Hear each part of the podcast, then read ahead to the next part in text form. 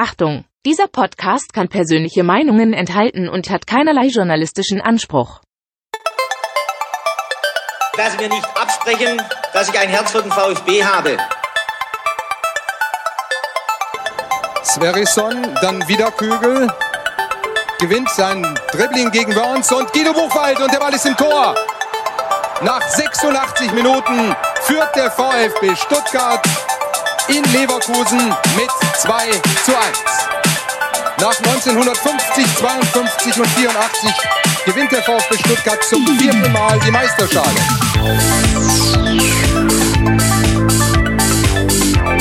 Jetzt müsste der Ball endlich noch einmal hereinkommen. Jetzt kommt er weit nach hinten auf Hitzelsberger!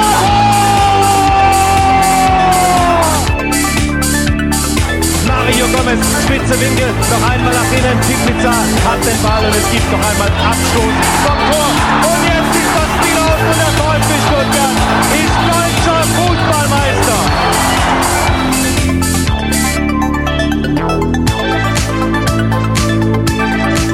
Mein Name ist Ricky und mit mir in der Leitung der Sebastian. Guten Abend, Sebastian. Schönen guten Abend, Ricky. Ich glaube, die ersten paar Worte ähm, sind jetzt nicht mit auf der Aufnahme drauf.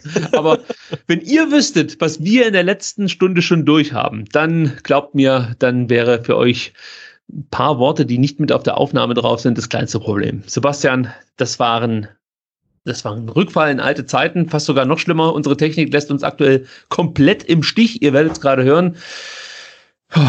Muss erstmal durchatmen. Ja, das ist halt, glaube ich, so ein Vorgriff, ne? wenn wir dann alle irgendwie in Quarantäne sitzen äh, wegen dem, des Coronavirus und das Internet, äh, ah, dann, dann werden wir wahrscheinlich dann über Telefon irgendwie aufnehmen oder so. Das ist schon vielleicht ein kleiner Vorgeschmack. Wir müssen halt irgendwie technisch komplett abrüsten, ähm, damit wir äh, weiterhin verfügbar sind. Ja, also du meinst, dass es vielleicht daran liegt, dass Studio Link uns im Stich gelassen hast, dass so viele Konferenzen jetzt nicht mehr vor Ort stattfinden, sondern tatsächlich die Geschäftsleute auf den Flug verzichten und sich vor ihr Studio Link sitzen und dann eben miteinander kommunizieren. Das könnte sein. Ja, vermutlich, ja. Also wir haben massivste technische Probleme äh, aktuell. Deswegen müssen wir jetzt auf Skype zurückgreifen und mit der Skype-eigenen Aufnahmefunktion hier ein Video aufnehmen. Und wir hoffen, dass das, was wir jetzt hier besprechen, irgendwann auch bei euch auf dem Telefon landet oder weiß ich nicht, wo ihr eure Podcasts sonst so hört. Äh, und am besten natürlich dann in annehmbarer Audioqualität. Ja, da bemühen wir uns drum, dass äh, das halbwegs gut klingt anschließend. Und natürlich versuchen wir wie immer die technischen Probleme bis zur nächsten Aufnahme zu beseitigen. Aber Stand jetzt, Sebastian, korrigiere mich, wenn ich da falsch liege, wissen wir noch nicht mal so richtig, was das Problem wieder mal ist. Nee, und wir sind uns ja auch keiner Schuld bewusst, weil, also, vielleicht hätte ich nicht Urlaub machen sollen, aber vorher lief es ja eigentlich ganz gut. Ähm, und jetzt äh, gleiches Setup, gleiche Software, gleiche Hardware und irgendwie funktioniert gar nichts mehr. Das ist äh, ein Phänomen. Apropos Urlaub, damit wollte ich eigentlich einleiten. Ich wollte fragen, wie deine, deine Kreuzfahrt so verlaufen ist. Ähm, tja, also, es war, war, war super. Es war, es war äh, gleichermaßen entspannend äh, wie, wie aufregend. Also wir hatten ja ähm, alles dabei, vom angefangen vom Chaos am Düsseldorfer Flughafen, von dem wir gestartet sind, äh, zum, zum Start über ähm, Sahara-Sandsturm auf den Kanaren und äh, ja, äh, Coronavirus-Fälle auf Teneriffa, gerade als wir da waren, ähm, bis hin zu, was hatten wir denn noch? Äh, Patienten, die ins Krankenhaus mussten auf dem Schiff und ähm, ja, es war, es war super. Also es war genau die richtige Mischung ähm, aus äh, Entspannung und so ein bisschen ähm, Thrill. Ja, klingt eigentlich nach einer typischen VfB-Zweitligasaison, um hier mal die Brücke zu schlagen. Manchmal läuft es ganz gut und dann ist es auch wieder äh, ja, der absolute Horror.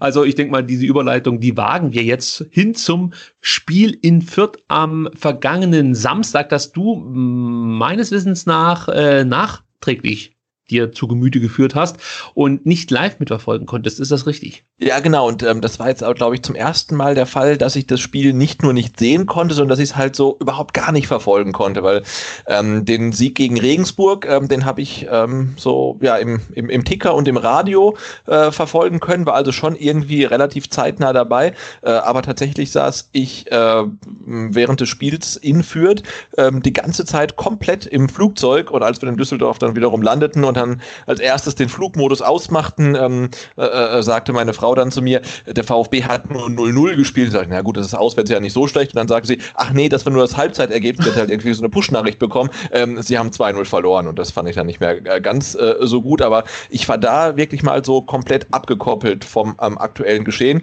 und habe es dann erst ähm, gestern in aller Ruhe dann äh, mir nochmal angeguckt. Ja, jetzt hast du es dir gestern angeschaut und ähm, ja, hat es praktisch nicht die Beschallung der diversen sozialen Medienkanäle mit dabei. Wie, wie war denn für dich? Also was würdest du denn jetzt für dich nach diesem ja, Auswärtsspiel so rausziehen? An was lag es, dass der VfB nicht gewinnen konnte?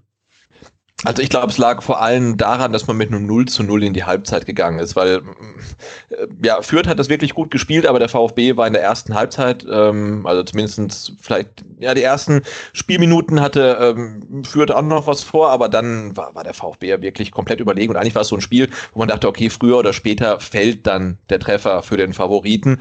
Ähm, und äh, ja, dass der VfB dann halt mit 0 zu 0 in die Halbzeit geht, ich denke, das war halt schon so ein Knackpunkt, ähm, weil eigentlich musst du das Spiel nach 25 Minuten führen mit ein oder zwei Toren und dann ist das Ding halt in meinem Empfinden auch mehr oder weniger durch und das fehlte halt. Und was halt auch dann, ich sage das relativ selten, aber in dem Fall finde ich es dann zutreffend, auch fehlte, war echt das Spielglück, weil ich glaube, Kräuter Fürth hatte außer den beiden Toren vielleicht noch eine halbe Chance irgendwie und sonst gar nichts. Und die beiden sind halt drin, während der VfB halt beste Chancen vergibt und ähm, das, es war tatsächlich die Chancenverwertung und dann muss man sich aber fragen, ist das jetzt mangelnde Konzentration, mangelnde Leidenschaft, mangelnde Fokussierung, also woran liegt das? Und ich hatte mir gestern auch noch vorher dann mh, hm, das Spiel von ähm, Bielefeld angeguckt gegen Wien Wiesbaden und auch Bielefeld hat kein gutes Spiel abgeliefert und beim Stand von 0 zu 0 hatte Wien Wiesbaden eine relativ große Chance zum 1 zu 0 und trafen nur den Pfosten.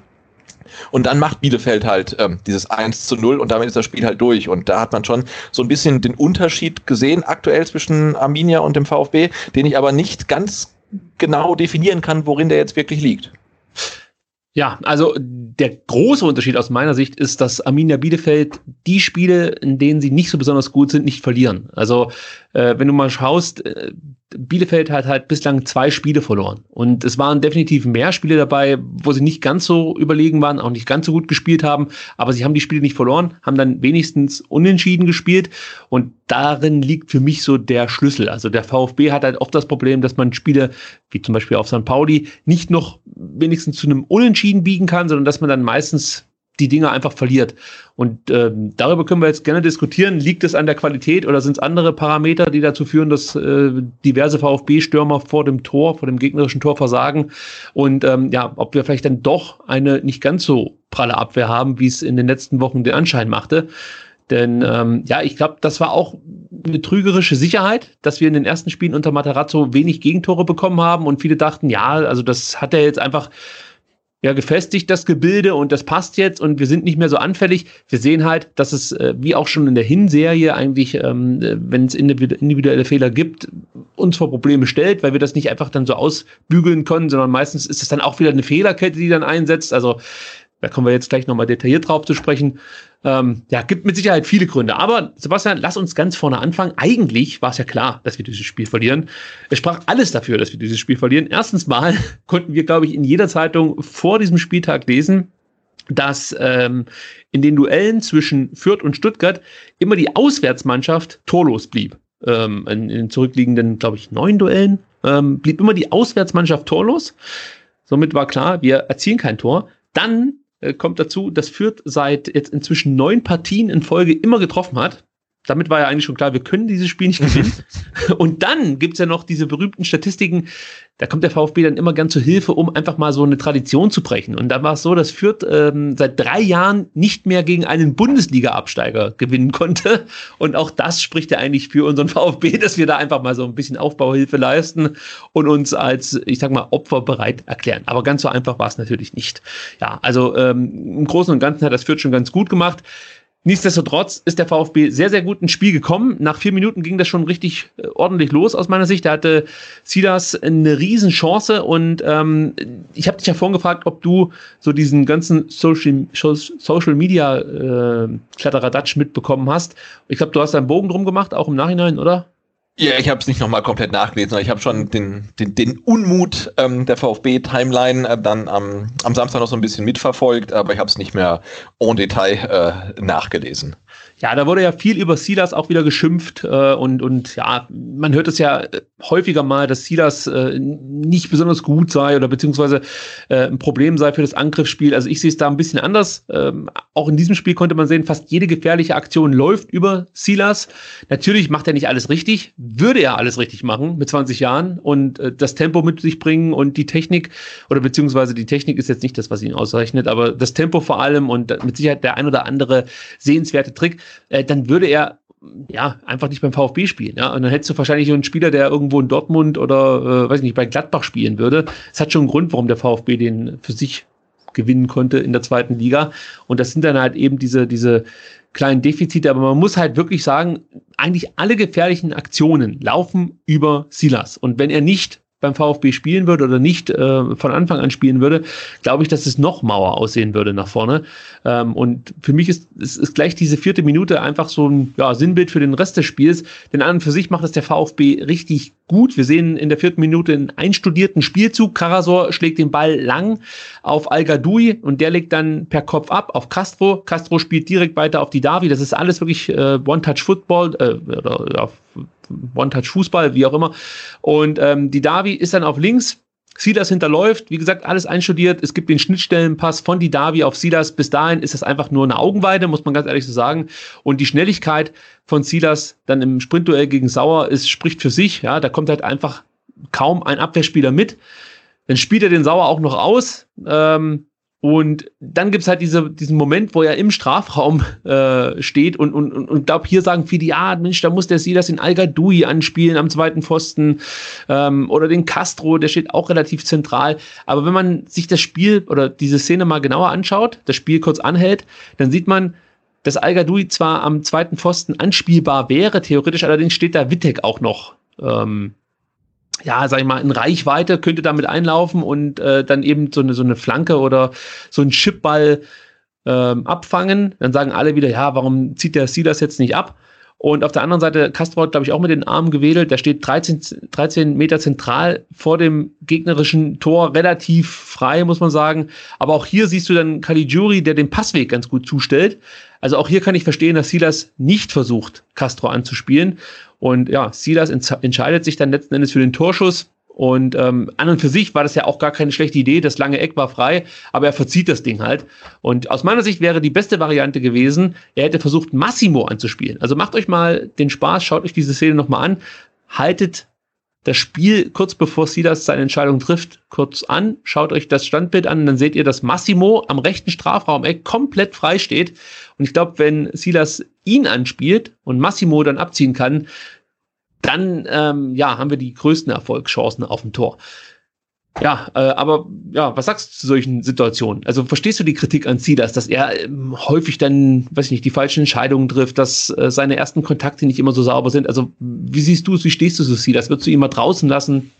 Auf gar keinen Fall. Ich finde, ich habe ja schon ein paar Mal gesagt, ich finde, er ist ein, ein, ein, toller Spieler, er ist halt ein Unterschiedsspieler, weil er halt einfach so äh, brutal schnell ist ähm, und, und wirklich die gegnerische Defensive in Unordnung bringen kann. Aber genau die Situation, wie jetzt in der vierten Minute gegen Fürth, die haben wir ja schon ein paar Mal gesehen. Ne? Also sie das äh, kommt äh, am 16er oder äh, im Strafraum, kommt frei zum Schuss und er versucht halt fast immer den Ball halt irgendwie da hinten ins Eck reinzuhängen. Ja? Und ich finde, wenn er da den Ball bekommt, dann muss er ihn zumindest auf Tor, aufs Tor bringen. Also von mir aus muss der Ball nicht im Winkel landen. Mir wäre es halt recht, er kommt einfach aufs Tor. Von mir aus kann der Torwart auch durch, durch die Beine flutschen lassen, aber er muss halt einfach aufs Tor kommen. Und das äh, ist von dort aus machbar, dass er ähm, aus der Position den Abschluss sucht und nicht nochmal abspielt, ist völlig okay. Ähm, aber das Ding sollte halt aufs Tor kommen oder es sollte halt häufiger aufs Tor kommen. Und diesen Versuch, den wir da gesehen haben, den haben wir halt schon relativ häufig gesehen. Und ja, da fehlt mir halt so ein bisschen die, die, die Kaltschnäuzigkeit und die, die, die Abschlussqualität, ähm, die dann vonnöten wäre, weil wir müssen nicht drüber reden, wenn der VfB nach vier Minuten 1-0 äh, führt, im führt, äh, dann wird es halt weitaus einfacher, ähm, als es dann jetzt geworden ist. Und ähm, ja, da, da, fehlt einfach so ein bisschen ihm noch die Kaltschnäuzigkeit. Aber ich kann, kann, ihm das natürlich auch durchaus nachsehen. Er spielt halt seine erste Saison halt in in der zweiten Bundesliga. Er ist ein junger Spieler. Das kommt hoffentlich noch. Ähm, aber das, das würde ich mir halt wünschen, dass die Dinge halt aufs Tor kommen, irgendwie und nicht halt ähm, immer der, der Versuch kommt, den möglichst halt schön zu machen, dann doch irgendwie leicht am Eck vorbeigeht. Ja, ich glaube schon, dass es ein Qualitätsproblem ist und aber auch äh, vielleicht ein bisschen was mit Erfahrung dann wieder zu tun hat. Also ein Spieler, der da etwas locker, ruhiger bleibt, äh, der macht den vielleicht dann eher. Der, der, der zimmert halt einfach drauf oder beziehungsweise guckt sich den Torwart besser aus. Keine Ahnung. Aber ich habe schon das Gefühl, dass er dann etwas nervös wird in solchen Situationen und auch nicht so richtig weiß, was jetzt die richtige Entscheidung ist. Also er kämpft da so ein bisschen mit sich selber, habe ich manchmal das Gefühl. Und das muss man einfach einem jungen Spieler zugestehen. Also ich bin bereit, einen 20-Jährigen dann auf dem Platz zu sehen, der dann so eine Chance vergibt. Ähm, das ist mir dann lieber, als wie wenn, weiß ich nicht, Gomez äh, so ein Ding versiebt oder ist jetzt vielleicht ein blödes Beispiel, weil er natürlich jetzt nicht diese Dynamik mit reinbringt wie Silas. Aber ich sehe halt keinen Spieler, der überhaupt erst in diese Situation kommen kann. Weil nur durch Silas Dynamik kommen wir an diesen Punkt, dass er diese Möglichkeit hat, drei Mitspieler anzuspielen oder selbst abzuschließen. Das fehlt ja sonst komplett im Spiel des VfB Stuttgart. Also Gonzales kann das vielleicht noch mit reinbringen. Der war aber leider Gottes jetzt zuletzt verletzt und äh, musste jetzt erstmal auf der Bank Platz nehmen. Aber das ist noch jemand, der vielleicht so eine Dynamik mit reinbringt. Aber auch er hat ja seine Schwächen, äh, was den Torabschluss angeht. Ja, kurze Zeit später, die nächste große Chance für den VfB. Wieder ist Silas beteiligt. Los ging es eigentlich über Castro. Also die ganze Situation entsteht aus einer Fürth-Ecke heraus. Der VfB kann kontern und über die Davi landet der Ball dann bei Castro. Der spielt Silas an und der macht das hier auch wieder richtig stark. Erstmal behauptet er sich gegen Maximilian Bauer und kann dann noch zwei weitere Fürther auf sich ziehen und dann macht er eigentlich alles richtig, legt den Ball auf die Davi ab und der versucht es dann mit der linken Innenseite und verzieht. So, das ist halt dann etwas, was ich eher kritisiere. Also da erwarte ich halt von so einem Spieler wie Daniel Didavi, dass er den Ball, also wie du es vorhin schon gesagt hast, aufs Tor bringt. Und da kann man jetzt auch wieder fragen, an was liegt das? Dass, dass die Davi einerseits so ein Spiel abliefert oder ja, so, so, so ein Ding reinzimmert wie letzte Woche gegen Regensburg und diesmal kriegt er aus einer wirklich guten Position den Ball noch nicht mehr aufs Tor. Ist es dann einfach nur Pech oder ist es dann auch wieder Qualität oder was ich auch häufig gelesen habe, es fehlt die Entschlossenheit. Da weiß ich gar nicht so richtig, was ich damit anfangen soll. Also ja, aber im Fall von Idavi muss es ja fast irgendwie so ein, so ein, so ein softer Faktor sein, ne? weil die Qualität fehlt ihm sicherlich nicht, das hat er in den letzten Spielen deutlich gezeigt. Äh, ähm, ja, aber woran liegt das? Ne? Also, wenn er jetzt Vollspann nimmt und übers Tor jagt, okay, aber er nimmt ihn halt wirklich mit der Innenseite und, und ja. schiebt trotzdem irgendwie anderthalb Meter am Tor vorbei. Das, das kann einfach nicht sein. Und äh, ist er da schon in Gedanken beim, beim, beim ähm, Anstoß nach dem Tor für, für Fürth? Oder, also, das habe ich überhaupt nicht verstanden. Ihr habt echt diese, die, die Szene gesehen und war, war fassungslos, dass der Ball halt äh, dann doch relativ relativ deutlich neben das Tor geht. Ähm, also kann ich, kann ich nicht erklären, aber ja, Entschlossenheit ist dann vielleicht wirklich so dass das, das Ding oder auch vielleicht Konzentration, ähm, weil äh, bei ihm kann es definitiv nicht an der Qualität liegen. Aber weil ich Entschlossenheit häufiger gelesen und auch gehört habe in der Berichterstattung, no, nochmal die Nachfrage, weil ich, ich kann es wirklich nicht so richtig greifen. Was, was, was ist fehlende Entschlossenheit in dem Moment? Also, ich meine, der möchte doch das Tor erzielen. Man muss vielleicht auch noch dazu sagen, Silas hätte ein bisschen früher das Abspiel finden können. Ja, vielleicht dauerte das zu lang, schwer einzuschätzen. Ich war noch nie in so, in so einer Situation, dass ich da mit äh, Highspeed aufs gegnerische Tor zugerannt bin und äh, mit, deren, mit den Qualitäten eines Dani Didavi ausgestattet war. Vielleicht braucht es da doch ein paar Sekunden, bis er dann ähm, das verarbeitet, wenn der Mitspieler einfach nicht so spielt, wie man das vielleicht sonst gewohnt ist. Das kann ja auch noch mit reinspielen. Aber ich möchte mich weiter an dieser Entschlossenheit aufhängen. Ich, ich erkenne das halt nicht, dass die Spieler unentschlossen sind oder so, sondern ich sehe schon, dass die direkt den Abschluss suchen, aber der Abschluss an sich qualitativ einfach zu schwach ist. Das ist eigentlich für mich der Hauptpunkt jetzt in dem Fall bei die Davi. Das war einfach ein scheiß Schuss. Oder? Ja, genau, aber, aber, na, aber also wenn er jetzt Vollspann genommen hätte ne, und geht volles Risiko und sagt, hey, ich, ich zimmer den in den Winkel und egal ob der Torwart drankommt nicht, der ist halt drin. Aber das war es ja nicht. Ne? Er geht ja dann doch so relativ kontrolliert ran und trotzdem schiebt dann dann halt komplett kontrolliert am Tor vorbei. Ja. Ähm, also ich, also solche Szenen kann ich mir nicht erklären, genauso wie, ich weiß gar nicht, in welchem Heimspiel das war, als ähm, Andi Davi aus 16 Meter zum Schuss kommt und den Ball wirklich über übers, äh, über den Zaun jagt. Ne? Also, gegen Aue. Gegen Aue war das, ne?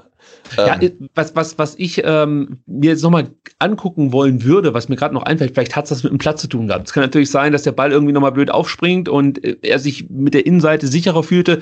Das ist mir beim ersten Mal anschauen nicht aufgefallen. Ich muss schon wieder dazu sagen, ich habe gestern war ich schon um 6 Uhr wach am Sonntag und habe bis um 12 dieses Spiel geguckt. Von 6 bis 12 Uhr habe ich mir das Spiel angeguckt, weil es so viele Punkte gab, an denen ich einfach nochmal Stopp machen musste, nochmal zurückspulen musste, weil äh, es lief viel gut. Auf der anderen Seite fand ich halt auch vieles gut, was Fürth gezeigt hat, aber da kommen wir vielleicht nachher noch drauf zu sprechen. Äh, abschließend zu der Situation noch, al ist für mich auch ein Faktor gewesen, warum äh, aus der Chance nicht mehr geworden ist. Denn ich glaube, wenn sich al noch ein bisschen mehr von Maximilian Sauer gelöst hätte, wäre er auch noch eine Anspieloption gewesen. So steht er mehr oder weniger äh, ja, gut gedeckt von dem Vierter einfach im Strafraum rum und ist keine Anspieloption für Silas. Vielleicht hat das auch dazu geführt, dass Silas kurz noch einen Moment überlegen musste. Vielleicht wollte er al auf dem zweiten Pfosten anspielen, aber der war halt einfach nicht anspielbar, weil er gut gedeckt wurde. Äh, also da fehlt al manchmal natürlich auch so ein bisschen das, das Raumgefühl, möchte ich mal sagen. Also der macht seinen Job schon ganz gut, gerade für diese Ablöse und auch für die Erwartungen, die wir an ihn so hatten. Aber du merkst halt schon, dass das halt kein absoluter Top, das ist kein Terodde, so möchte ich es mal sagen. So, und äh, das siehst du in solchen Situationen. Also ein Terodde hätte sich da, glaube ich, in, in eine bessere Abschlussposition gebracht und als Option eher angeboten. Ja, aber das sind halt so schon mal zwei Chancen gewesen. In der 16. Minute kommt dann auch noch die von Silas dazu. Äh, aus meiner Sicht war das ein guter Abschluss, der dann halt knapp am Pfosten vorbeigeht. Aber eine dieser drei Chancen muss eigentlich drin sein, oder sind wir uns einig?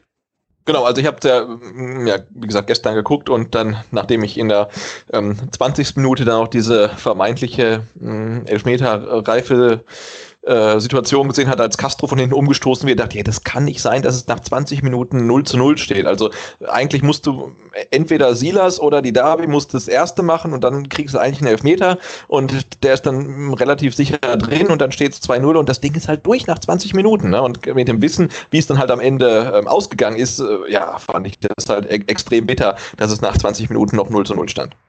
Ja, zu dem Elfmeter kommen wir sofort. Ich möchte noch eine äh, Szene kurz erwähnen. Und zwar äh, in der 16. Minute hat man auch so ein bisschen gesehen, dass der VfB, ich möchte nicht sagen, nicht alles investiert hat in dieses Spiel, aber es gab ja diese Aussage von Pellegrino Materazzo auf der Pressekonferenz vor diesem Spiel, dass er oder die Mannschaft sich in der Rolle des Jägers sehr gut fühlt oder wohlfühlt. Sie möchten immer jagen, hat er da gesagt. Und in der 16. Minute gab es so eine Situation, al bekommt auf der linken Seite den Ball und sucht dann wirklich sekundenlang verzweifelt nach einer Anspielstation. So, dass er fast bis zur Mittellinie zurücklaufen muss.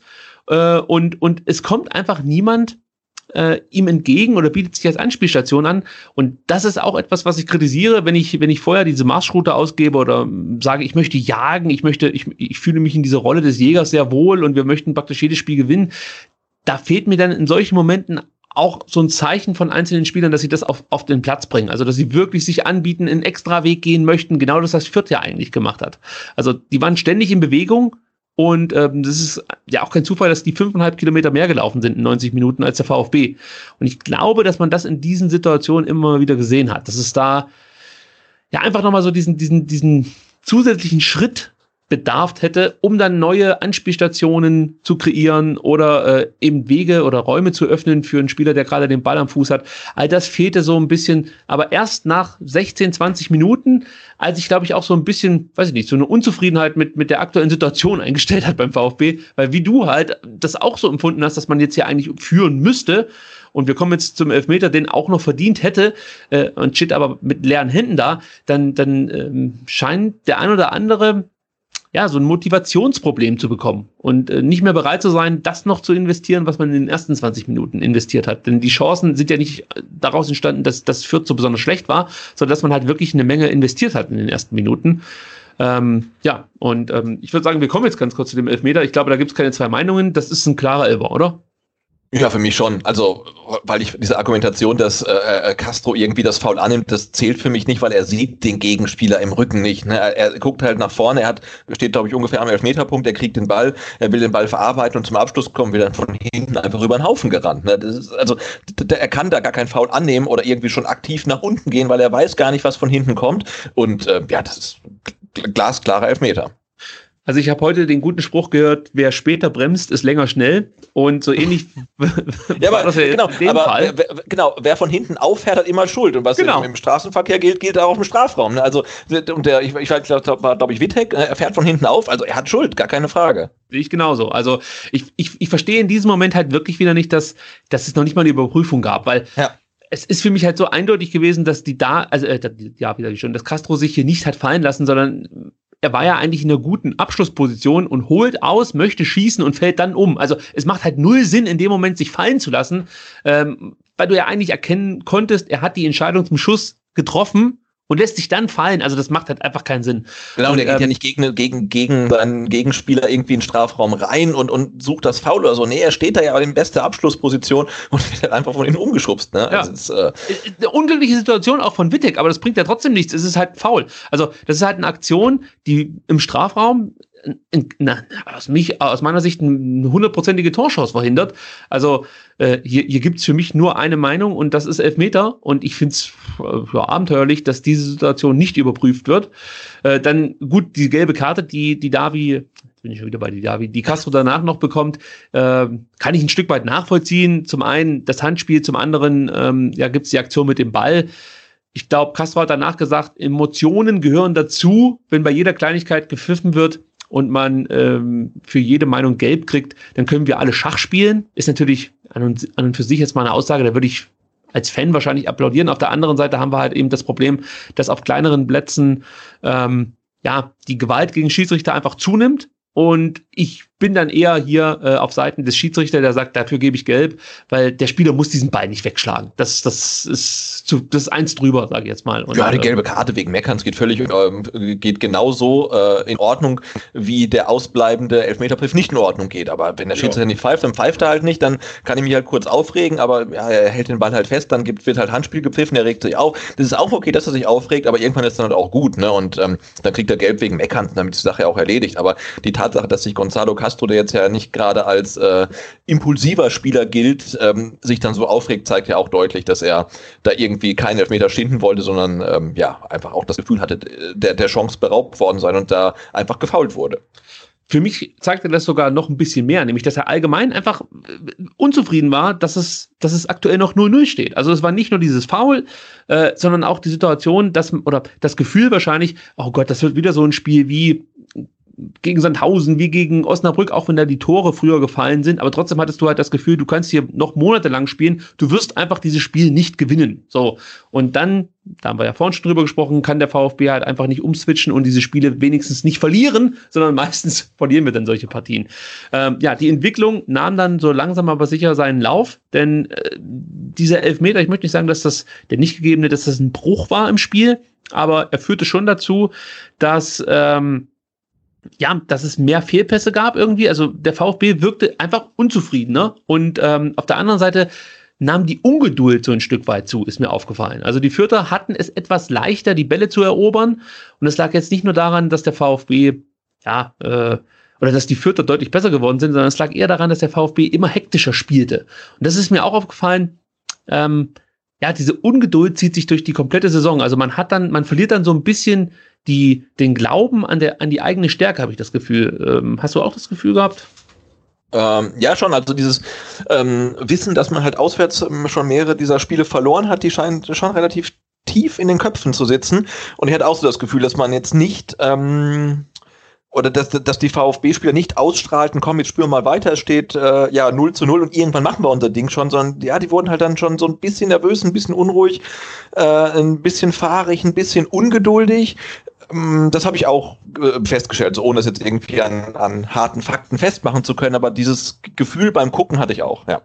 Da wäre mir halt recht, wenn dann einer der erfahrenen Spieler irgendwie so ein bisschen das Ganze wieder beruhigt. Das fehlt mir aber auch ein Stück weit. Also äh, ich, ich weiß gar nicht, wen ich da jetzt als erstes nennen würde, weil die Davi ist halt für mich nicht der Lautsprecher schlechthin auf dem ja. Platz. Ja, äh, der macht seine Aufgabe eigentlich ganz gut. Also ich finde weiterhin, das ist für uns der entscheidende Spieler im Aufstiegskampf. Also den möchte ich jetzt ja gar nicht zu sehr kritisieren.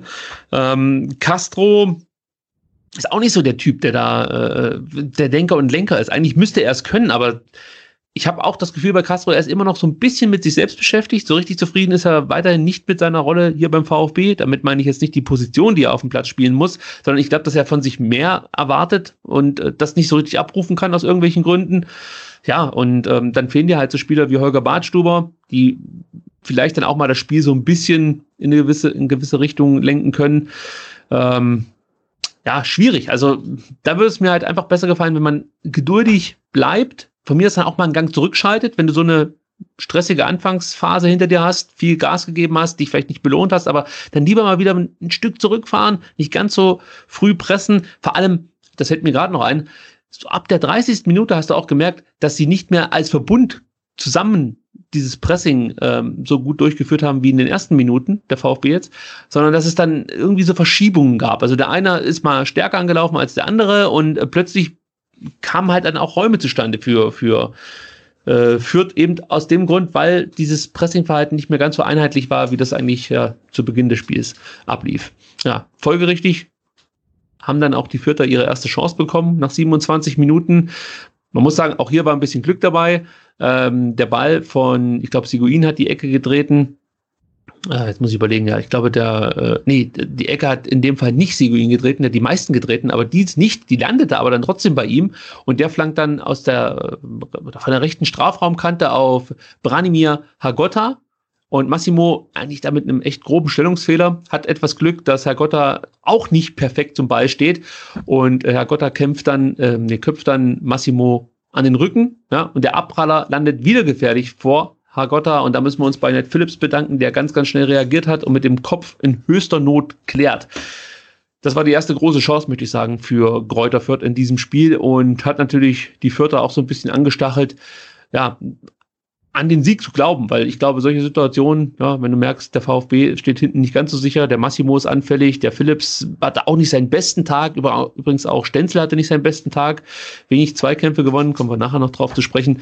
Ähm, ja, der stachelt dich so ein Stück weit an, dass, dass, dass du dann doch nochmal vielleicht eine Schippe drauflegst. Weil das könnte genau, man schon. Das Ding, ich finde, das Ding ist aber auch, auch, auch schlechter als es war, weil es war, glaube ich, die einzige Chance der Fürther in der ersten Halbzeit. Ja, ja, ja. Und, und es war ja nicht mal eine Chance, weil hier Gott ist ja nicht mal zum Abschluss gekommen. Also es wurde ja von Ned Phillips geklärt, bevor er zum Abschluss kommen konnte. Und das war echt das einzige Mal, dass äh, Fürth ähm, ge gefährlich äh, vorm Stuttgarter Tor äh, auftauchte, während der VfB, ja, wie gesagt, zwei Tore hätte schießen können oder müssen und einen Elfmeter hätte bekommen müssen. Und insofern fand ich das dann das 0 zu 0 halt ja, zur Halbzeit sehr schmeichelhaft verführt. Ähm, und insgesamt fand ich die Leistung des VfBs halt mit Ausnahme der Chancenverwertung wirklich gut in den ersten 45 Minuten. Zumal es ja nochmal eine große Chance für al in der 31. gab. Ähm, du erinnerst dich wahrscheinlich, dass, dass ähm, al ja mehr oder weniger im 1, 1 gegen 1 Duell auf Sascha Burchardt zulief. In der genau, sein, seinen Gegenspieler da vorher sensationell ausgewackelt hatte. Ja, ne? das ja, war ja, genau. spektakulär. War auch Wittek in dem Fall, der sich da hat auswackeln lassen von al ähm, und ja, da muss man aber sagen, das macht der Burchardt richtig stark. Äh, ja, aber trotzdem darf man, ne, also ja, macht den Al, Al halt eher einen Vorwurf ähm, bei so einer Chance als Silas, ne, weil er ist genau für, für solche Situationen geholt worden, dass er da halt genau, wie er es schon gezeigt hat, dass er es kann, ähm, solche Dinge halt einfach reinmacht, ne, und das, das wäre halt einfach Gold wert gewesen in so einem Spiel und das wäre ja nicht seine einzige Chance, die er nicht ne, hat machen können. Ja, dann äh, kommen wir zum 0 zu 1 in der 47. Minute. Äh, tja, äh, jetzt muss ich mich erstmal kurz sammeln, weil jetzt ähm, es sind so viele Dinge da passiert, so viele Fehler sind dem VfB unterlaufen. Das kotzt mich dann schon ein Stück weit an, weil das ist so ein vermeidbares Tor gewesen, aber ja, eins nach dem anderen. Also es gibt einen Einwurf für Fürth. So, dann ähm, muss man sagen, gibt die Situation, dass Karasor, also der Einwurf wird reingeworfen, wird nicht besonders gut eingeworfen von Fürth und Karasor ist eigentlich eine Situation, wo er diesen Einwurf relativ souverän klären könnte. Ja, rausköpfen, wegschlagen, kann sich abdrehen und zu seinem eigenen Torwart spielen. Aber stattdessen muss man sagen, äh, macht er das, was, was eigentlich am dümmsten war in der Situation, nämlich er köpft nach vorne, erwischt den Kopfball aber nicht so hundertprozentig und äh, köpft Harvard Nielsen, der übrigens vom VfB TV-Kommentator immer als Howard Nielsen bezeichnet wurde. direkt ich habe gestern auf VfB TV gut, das habe ich gar nicht, gar nicht so äh, äh, gar nicht so ähm, mitbekommen. Ja, er hat ein paar so lustige Dinge dabei gehabt, aber Howard Nielsen fand ich gut. ähm, auf jeden Fall, den köpft er auf die Brust. Und dann äh, muss man auch sagen, dass das Endo dann im folgenden Zweikampf schlecht aussieht. Also hier ist der zweite Fehler. Erst der Fehler von Karasor, der die Situation einfach besser bereinigen muss, muss ein bisschen besser stehen zum Ball. Klar, vielleicht ist er überrascht, dass er überhaupt an diesen Einwurf rankommt. Das kann sein, aber trotzdem in dem Moment, wo ich merke, ah, hier scheiß Situation, der Ball kommt jetzt doch nicht direkt auf meinen Fuß oder was weiß ich auf die Brust, sondern ich muss ihn per Kopf nehmen, dann köpfen lieber noch mal ans Aus oder so, weil es war eine Situation in einer ähm, Zone, die eigentlich nicht besonders viel äh, ja, Gefahr ver verspricht für, für Fürth. Also von daher bisschen blöd gelöst von Karasor. Endo führt dann einen schlechten Zweikampf und Nielsen passt dann auf Tillmann, der dann von Karasor gefault wird. Ja. Äh, ich glaube, das war war fast nicht zu vermeiden, weil Tillmann hat dann einen coolen Trick gezeigt, hat Karasor so ein bisschen durch die Füße gespielt und äh, Karasor hat sich dann gedacht, nee, wenn ich den jetzt ziehen lasse, dann ist der auf der rechten Seite durch und kann relativ frei flanken. Den muss ich jetzt hier stoppen. Von daher verstehe ich, dass man, dass man hier das Foul sucht. Das geht für mich klar. Ist halt äh, vorher verkackt worden, auf Deutsch gesagt. So, und dann gibt's diesen Freistoß, getreten von Wittek aus halbrechter Position und al kommt an den Ball. So, haben alle gesagt, wie kann denn der al der Segel so blöd köpfen? Ja, also der köpft den Harvard Nielsen oder von mir aus Howard Nielsen direkt an die Hacke. Wie kann man das nur machen? Klar, ein Abwehrspieler hätte das mit Sicherheit besser gelöst in diesem Moment. Aber für mich ist, ist eigentlich ein anderer Punkt der entscheidende Fehler gewesen, nämlich Mangala, der als der Freistoß ausgeführt wurde, zumindest äh, Harvard Nielsen zugeteilt war und einfach stehen bleibt. Also die Situation entsteht, entsteht mehr oder weniger, ja, also der, der Freistoß wird getreten und Harvard Nielsen läuft in Richtung 5 Meter Raum vom VfB oder vor dem VfB-Tor und Mangala bleibt einfach stehen am weiß nicht, Elfmeterpunkt oder an der 16-Meter-Linie. Auf jeden Fall bleibt er einfach stehen und das ist uns ja auch schon in Sandhausen aufgefallen, dass er so eine gewisse Passivität immer bei Standardsituationen aufblitzen lässt. Also das verstehe ich gar nicht, dass er da nicht mit seinem Gegenspieler mitläuft. Und, und wäre er mitgelaufen, hätte Nielsen definitiv größere Probleme gehabt, diesen Ball überhaupt zu verarbeiten. So, und dann geht's weiter. Hinter al stehen noch Phillips, Karasor, Endo und die Davi und die alle sehen den wieder hinter ihnen stehenden äh, Caligiuri nicht, der komplett frei ist. Auch hier bin ich der Meinung, irgendein Spieler muss doch da was sagen, beziehungsweise merken, dass hinter hinter den vier Spielern oder hinter sich selber dann halt eben noch jemand freisteht. Also das, das ist halt einfach richtig scheiße verteidigt. Ja, dass dann, die alle einge eingerückt sind, das, das, das geht halt nicht. Ne? Also warum? Also gibt es ja gar keinen Grund, dass bei einer Standardsituation auf einmal dann ein Spieler so frei da steht, weil selbst wenn Al Gadoui dann irgendwie nicht optimal klärt und der Ball dann nochmal da runterkommt im 16, also warum steht halt ein Spieler da so frei nach einem ruhenden Ball? Das ähm, habe ich auch nicht so ganz verstanden. Ja, die haben so ein bisschen auf Abseits spekuliert. Das siehst du auch daran, der Ball ist noch nicht mal richtig im Tor. Ja, da heben schon Endo, Castro und Stenzel den Arm und Mangala schaut schon zum, zum Schiedsrichter. Das ist das, das Manuel Neuer-Syndrom, ja. Ja, aber das, das kannst ja, also das ist ja das, was mich so nervt in dem Moment. Natürlich. Wenn du so konsequent dann äh, direkt schon den Arm hochreißen kannst, dann spring halt von mir aus einfach noch in diese Richtung zu Caligiuri. Das hätte wahrscheinlich gereicht, wenn einer nur, weiß ich nicht, einen Meter an Caligiuri dran gestanden wäre, dann, dann hätte die Situation schon komplett geklärt werden können, aber stattdessen, ja, ähm, löst man diese Situation einfach nicht besonders gut. Und das sind einzelne Fehler, die wir jetzt aufgezählt haben. Karasor, der diesen, diesen Kopfball nicht richtig setzt, dann Endo, der einen wichtigen Zweikampf verliert und dann würde ich Mangala noch eine große Schuld zusprechen, der einfach mit seinem Gegenspieler nicht mitläuft. Tja, und dann versagen eigentlich vier Leute noch im Kollektiv und zack steht's 0 zu 1. Und dann ist es ja eigentlich schon klar, dass es besonders schwer wird gegen so eine Mannschaft, die sowieso ja. die ganze Zeit schon bissig ist und die das Leben schwer macht. Die, die freuen sich ja mehr oder weniger, dass sie jetzt kontern können gegen dich. Und letzten Endes haben sie genau das gemacht. Also sie haben den VfB dann ins Leere laufen lassen, auch wenn man sich dann bemüht hat, nochmal den Ausgleich zu erzielen. Das darf man ja auch nicht vergessen. al hatte in der 60. nochmal eine richtig gute Chance. Ähm, ja, da, da, da muss man halt auch sagen, ich weiß nicht, ob du dich an die Situation noch erinnern kannst, da war es so, dass Silas auch mal wieder Silas äh, und die Davi wirklich mit einem Doppelpass sich großartig in den gegnerischen Strafraum dann kombinieren und dann passt Silas von, Silas von rechts ganz scharf vors Tor. Ja, ja, ja, ja, ja, mhm. Al und Scholino verpassen, aber eigentlich war das herausragend gemacht von Jeckel und Sauer. Also die Situation habe ich mir wirklich mehrfach angeschaut. Du siehst halt, wie der, der Jeckel Al so ein bisschen vom Tor weghält, einen Arsch ein bisschen rausstreckt, sagt man, glaube ich, dazu. Und der Sauer hat genau diese Zehntelsekunde vor Scholinov am Ball ist, um die Situation noch zu klären. Das ist halt einfach auch bockstark verteidigt. Also da möchte ich jetzt noch nicht mal den VfB-Stürmern jetzt hier irgendwie eine Schuld zuweisen, dass die das Tor nicht gemacht haben. Das war richtig, richtig gut verteidigt. Also äh, da hat man auch so ein bisschen Pech gehabt, dass da zwei Defensivspieler einfach die richtige Entscheidung getroffen haben in diesem Moment. Ja. Silas hat dann nochmal eine richtig gute Chance in der 67. Minute. Da war es Schurlinov, der in Burchardt Abstoß im Mittelfeld abfängt. Und dann, vielleicht könnt ihr es euch nochmal angucken, in der 67. Minute muss man mal drauf achten. In dem Moment, wo Silas erkennt, dass Schulinov jetzt hier den Ball abfängt, er steht da an der Mittellinie auf der rechten Seite, zieht er auf einmal einen Sprint an und alle sprechen von Holland. Also, das war unser Haaland-Moment. Ey, das war wirklich stark, wie er da in Richtung Strafraum sprintet. Und äh, Schulinov macht das auch gut, trippelt sich anschließend wirklich gut durchs eigentlich dicht gestaffelte Zentrum von den Fürtern und äh, spielt dann den Schnittstellenpass auf Silas der erste Kontakt von Silas passt nicht so 100 Prozent. Das ist dann letzten Endes wahrscheinlich der entscheidende Fehler, warum man die Bude nicht macht. Aber trotzdem, das ist halt auch eine Qualität von Silas, kommt er noch zum Abschluss und tunnelt beinahe Burchard. Aber ja, der hat es halt auch wieder stark ähm, letzten Endes gemacht. Die Füße noch zusammenbekommen, das Ding ähm, entschärfen können. Aber für mich war halt ja auch wieder die Stärke von Silas, wie er sich da einfach im richtigen Moment entscheidet, für den Sprint nach vorne geht und dann diese Chance bekommt. Und ja, ärgerlich, dass es sich da nicht belohnt. Also das war eigentlich richtig, richtig stark von Silas. Oh. Ja, genau, aber genau diese Ballannahme und der erste Kontakt, das ist ja das, was, was, was halt sein Problem ist. Ne? Da kannst du wirklich eine Münze werfen. Ähm, manchmal ist er gut und äh, die andere Hälfte der Zeit ist er halt irgendwie nicht gut. Und selbst wenn er nicht gut ist, kommt er durch seine Schnelligkeit dann trotzdem noch irgendwie an Ball, aber halt nicht mehr so, dass er halt äh, konsequent abschließen kann. Also das ist halt, finde ich halt seine große Schwäche noch, dass er halt wirklich, wenn er den Ball bekommt, ähm, halt die, die, den, den halt oft nicht ähm, so gut verarbeitet, wie es ähm, vonnöten wäre, sondern die Bälle halt verspringen, ähm, dass, dass, er sich zu weit vorlegt und, und ähm, ja, das, das passt halt auch nicht ganz. Wenn ich heute hier so ein bisschen rumschwimme, ähm, mir selber auf, dann liegt das wirklich daran, dass ich hier ständig auf Skype schaue. Läuft die Aufnahme noch? Äh, Gibt es irgendwelche Nachrichten von Skype? Okay, ich, ich, dachte, du sagst, weil ich ständig auf Sky gucke, wie es bei Hannover gegen Holstein Kiel steht, aber du guckst gar nicht bei Sky, sondern bei Skype. nee, ich, ich, also Hannover und Kiel sind mir egal. Muss ich ganz ehrlich sagen. Es steht übrigens 1-0 für Hannover.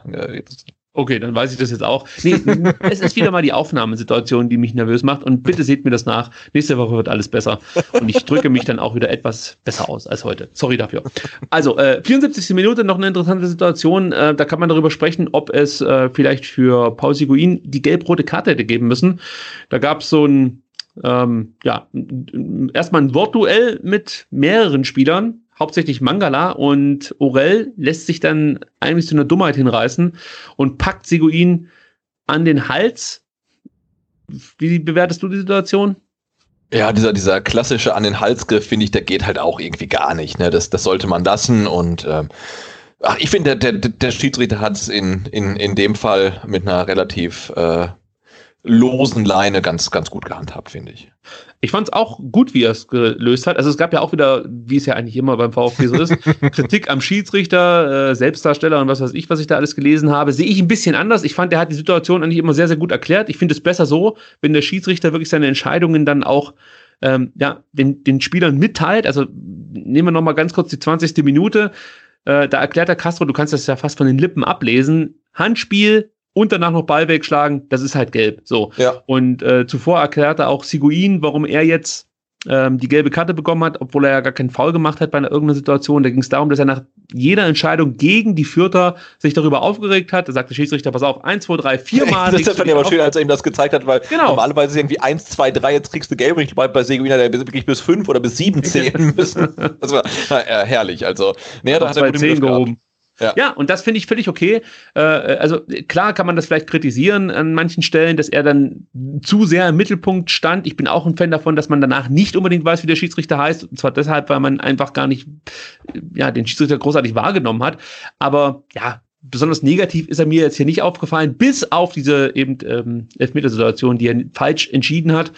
Ähm, und jetzt hier bei der Situation finde ich, hat er das wirklich sehr, sehr gut gelöst, weil er gesehen hat, dass ein Wechsel anstand und er hatte dann Mangala auch zu verstehen gegeben, ganz schnell jetzt vom Platz, sonst ist hier Feierabend für dich. Und ich glaube, dass, dass Siguin hier nicht gelb-rot gesehen hat, war auch dem geschuldet, dass Mangala sich zu dieser Dummheit hat hinreißen lassen, weil konsequent wäre gewesen, Siguin gelb-rot zu geben und Mangala rot. Also deswegen bin ich eigentlich mit dem Ausgang jetzt ganz zufrieden, dass Mangala ausgewechselt wurde und dann eben äh, Siguin auf dem Platz bleiben durfte. Übrigens, ganz kurz noch zu dem Spieler, der hat ja wirklich bei der VfB-Timeline hart gelitten, aber ich finde, das ist eigentlich ein geiler Spieler. Ja? Er hat eine hohe Qualität, muss man sagen. Also das ist jetzt nicht nur irgendwie ein Treter oder so, sondern der kann richtig gut kicken, enorm pressingresistent, gute Pässe, also den trennst du nur ganz, ganz schwer vom Ball und äh, der hat halt wirklich eine Qualität, die er mit in dieses Spiel reinbringt, gute Standards auch wenn Fürth, glaube ich, noch nie ein Tor nach einer Ecke erzielt hat. Ähm, aber trotzdem kann der schon gute Standards treten.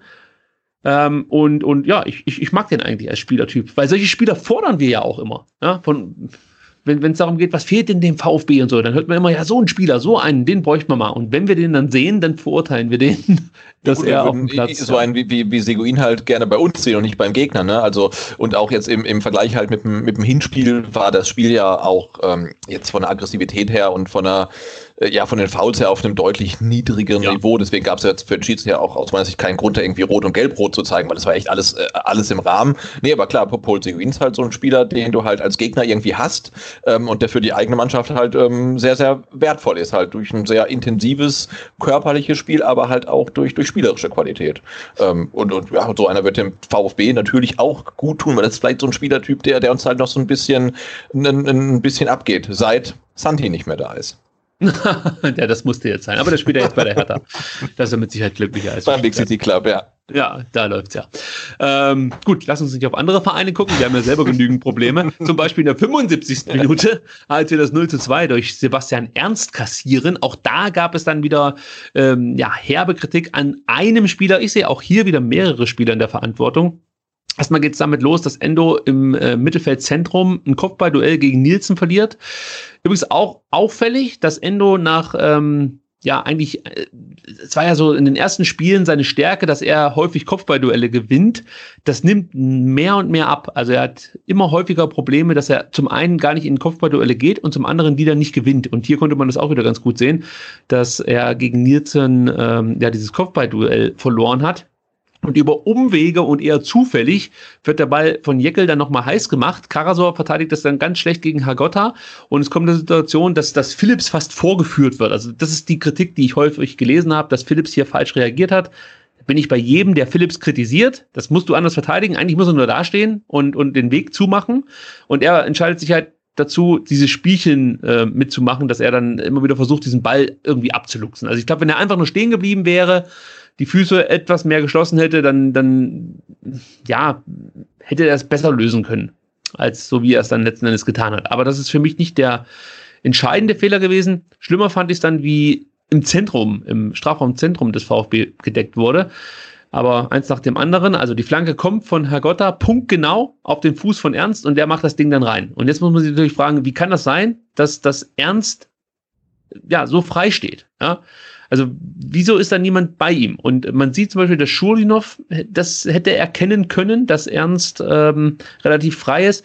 Und er hätte dann unter Umständen Endo das Kommando geben können, dass, dass er so ein bisschen in Richtung Schulinov äh, in Richtung ähm, Ernst einrückt. Oder er hätte selber zu Ernst gehen können. Also da sind zwei Spieler gewesen, die eigentlich die Möglichkeit hatten, Ernst zu decken.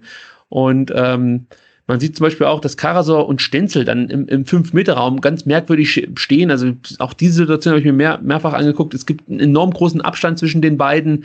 Nielsen hätte dann auch noch problemlos einlaufen können. Also du hast hier vier, ja, wenn du ähm, Philips noch mit dazu nimmst, fünf VfB-Spieler im Strafraum, die es nicht hinbekommen, das besser gegen drei Fürther zu verteidigen. Also das ist halt auch wieder so eine, so eine Schlafmützigkeit gewesen, wenn man das so sagen kann und vielleicht auch ein Stück weit Unerfahrenheit. Ich weiß nicht, ob Schulinov sich nicht getraut hat, da was reinzurufen, aber der sieht da sehr, sehr schlecht aus in dem Moment. Ich würde behaupten, dass wenn Massimo noch auf dem Platz gewesen wäre, dieses Tor nicht gefallen wäre, weil Massimo hat da schon eher das Gefühl für die Gefahr, ja, und, und, und geht dann eher mal zu seinem Gegenspieler hin.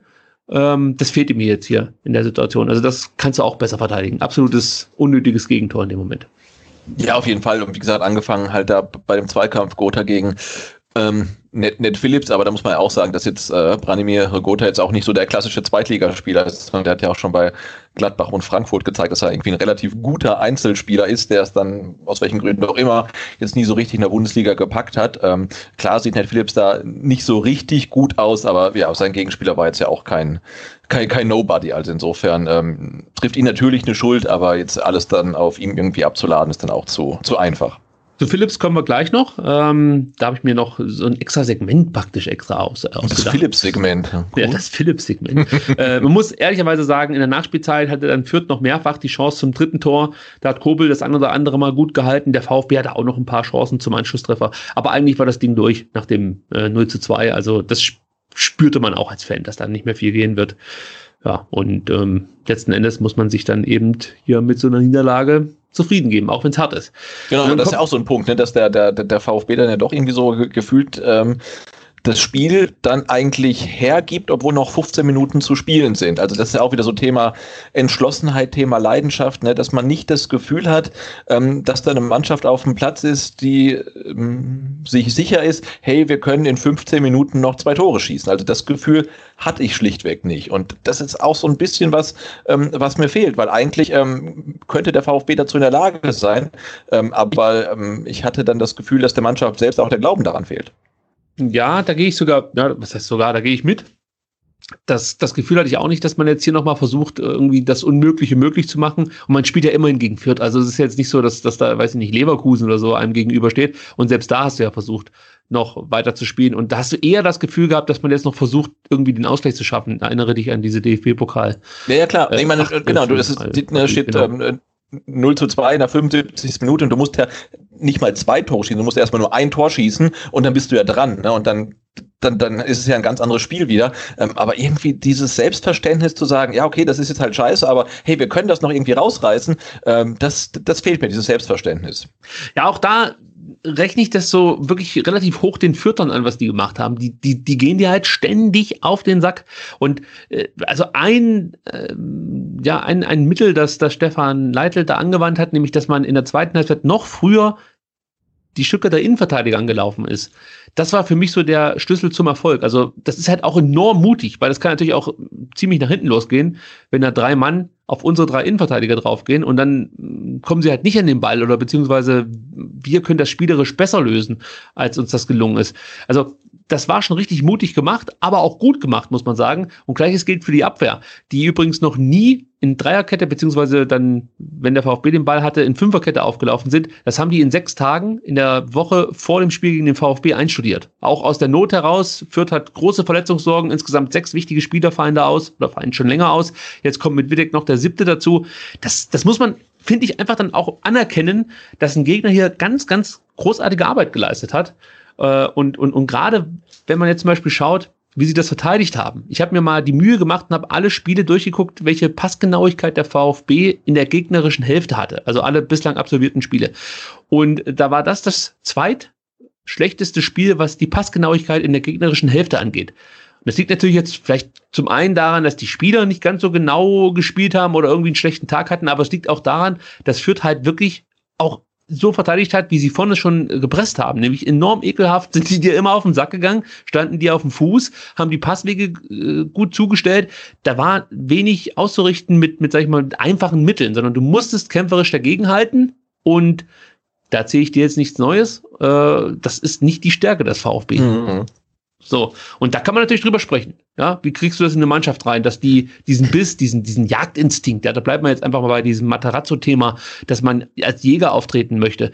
Wie bekommst du das in eine Mannschaft rein, die eigentlich so die komplette Saison noch nie aufgetreten ist? Also der VfB ist mir noch nie als Jäger aufgefallen. Nö, der, der, der VfB spielt halt ähm, das, was sie sind, äh, eigentlich eine äh, vermeintliche Erstligamannschaft in der zweiten Liga. Ne? Technisch meistens überlegen, ähm, aber halt irgendwie oft ohne den nötigen, ja, weiß ich nicht, physischen Punch, den du halt irgendwie brauchst. Ne? Der, der, der fehlt halt. Also so, so treten sie halt fast immer auf und das unterscheidet sie natürlich dann auch von Teams wie jetzt äh, Bielefeld oder Heidenheim oder Fürth einfach. Ne? Diese, diese, diese Physis, die, die man zumindest nicht spürt als Zuschauer. Ja, das, da gehe ich mit. Aber das hat für mich nichts mit fehlender Mentalität zu tun, was ja dann häufig mal rausgekramt wurde, sondern das ist auch eine gewisse Qualität, die dann fehlt. Das ist halt Weißt du, also der eine kann halt gut schießen, der andere, der kann halt gut kämpfen, sage ich jetzt mal. Und da fehlt es vielleicht dem einen oder anderen beim VfB, dass er technisch hier und da besser ist als seine Gegenspieler, aber der, der, der kämpferische Aspekt fehlt ein Stück weit. Was mich wundert. Genau, klar, aber du machst ja aus dem, aus dem Castro auch keinen Seguin mehr, ne? Das, das ist ja so. Du willst es ja wahrscheinlich auch gar nicht, weil ja, er halt ja. andere Qualitäten hat. Aber dann, ja, das, ich glaube, damit müssen wir uns abfinden, weil es sind noch zehn Spieltage zu spielen ähm, und der VfB wird keine kampfstarke Truppe mehr werden. Also die müssen es dann irgendwie ähm, anders lösen und die nötigen Punkte noch einfahren. Ich glaube auch, dass ein Siguin es sehr schwer hätte äh, in, in der Mannschaft des VfB. Weil, weil, wenn du jetzt so guckst, das sind schon Spieler, die ja, alle einen gewissen Stil so haben. Also das ist schon technisch sehr hochwertig und ähm, ja, Kurzpassspiel, das, das können sie alle ganz gut, aber so besonders viel Grätschen und so wirst du nicht sehen. Wobei man auch wieder ehrlicherweise sagen muss, was Tacklings und sowas angeht, da war der VfB nicht viel schwächer als, als Fürth. Da kommen wir jetzt noch drauf zu sprechen, denn ähm, es wurde ja danach thematisiert, nicht nur vom, vom Trainer der Fürther, Stefan Leitl, äh, Fürth sei eine Tretertruppe, würde unfair spielen. Und wenn man so mal schaut und diverse Statistiken zur Rate zieht, dann merkt man ganz schnell, dass Fürth eigentlich keine große Tretertruppe ist in der Liga. Klar, Fürth fault im Ligaschnitt 14 Mal pro Spiel. Das klingt erstmal viel, weil sie damit auch auf Platz 2 landen, aber nur mal so, um das einzuordnen. Der VfB fault pro Spiel 12 Mal im Durchschnitt. Und sie liegen damit auf Platz 11. Also pro Spiel fauen die, wenn man es jetzt so runterbrechen will, zweimal weniger als die Vierter und sind damit gleich dann eher äh, ja, im unteren äh, Mittelfeld anzusiedeln. Also das braucht man, glaube ich, nicht so hochhängen mit, mit, mit dieser Foul-Statistik, dass sie da auf Platz 2 stehen, die Vierter. Und auf der anderen Seite ähm, der VfB wird im Ligaschnitt zwölf Mal pro Spiel gefault, liegen damit auf Platz 10 und die Fürther werden 15 Mal pro Spiel gefault, sind damit auf Platz 1. Das heißt, äh, die Fürther sind auch eher mehr Fouls ausgesetzt als andere Mannschaften, werden häufiger gefault als andere Mannschaften. Ähm, also von daher kann man auch sagen, gut, die wehren sich halt dann. Könnte man auch so auslegen. Also ich sehe da jetzt keinen kein, keine unfaire Spielweise von Fürth oder so. Also das kann ich jetzt hier nicht erkennen. In dem Spiel, um das noch abzuschließen, war es so, dass Fürth ähm, 17 Mal gefault hat, der VfB 14 Mal. Und äh, wenn man jetzt die Tackles zum Beispiel sieht, da war es so, dass der VfB 20 Mal getackelt oder den, den Tackling-Versuch unternommen hat, die Fürther 19 Mal. Ähm, ja, und ungefähr gleich viele Tackles wurden von beiden Mannschaften durchgebracht. Beim VfB waren 70 Prozent, bei Fürth ähm, waren 68 Prozent der Tackles erfolgreich. Aber man sieht jetzt hier, dass das Fürth da nicht übermäßig hart gespielt hat gegen den VfB. Und ähm, deswegen lasse ich diese Ausrede auch nicht gelten, dass, dass das Fürth hier ja, mit unfairen Mitteln sich letzten Endes zum Sieg gemogelt hat, um es mal so auszudrücken. Ja. Ich weiß nicht, ob du dazu noch was sagen möchtest zu der Diskussion, dass Fürth eine Tretertruppe sei. Also ich, ich finde, nach dem, nach dem Hinspiel konnte man dieses Urteil durchaus fällen, dass äh, Fürth sehr hart gespielt hat und ähm, die VfB-Spieler dann auch vom Schiedsrichter nicht adäquat geschützt wurden äh, vor dieser Härte.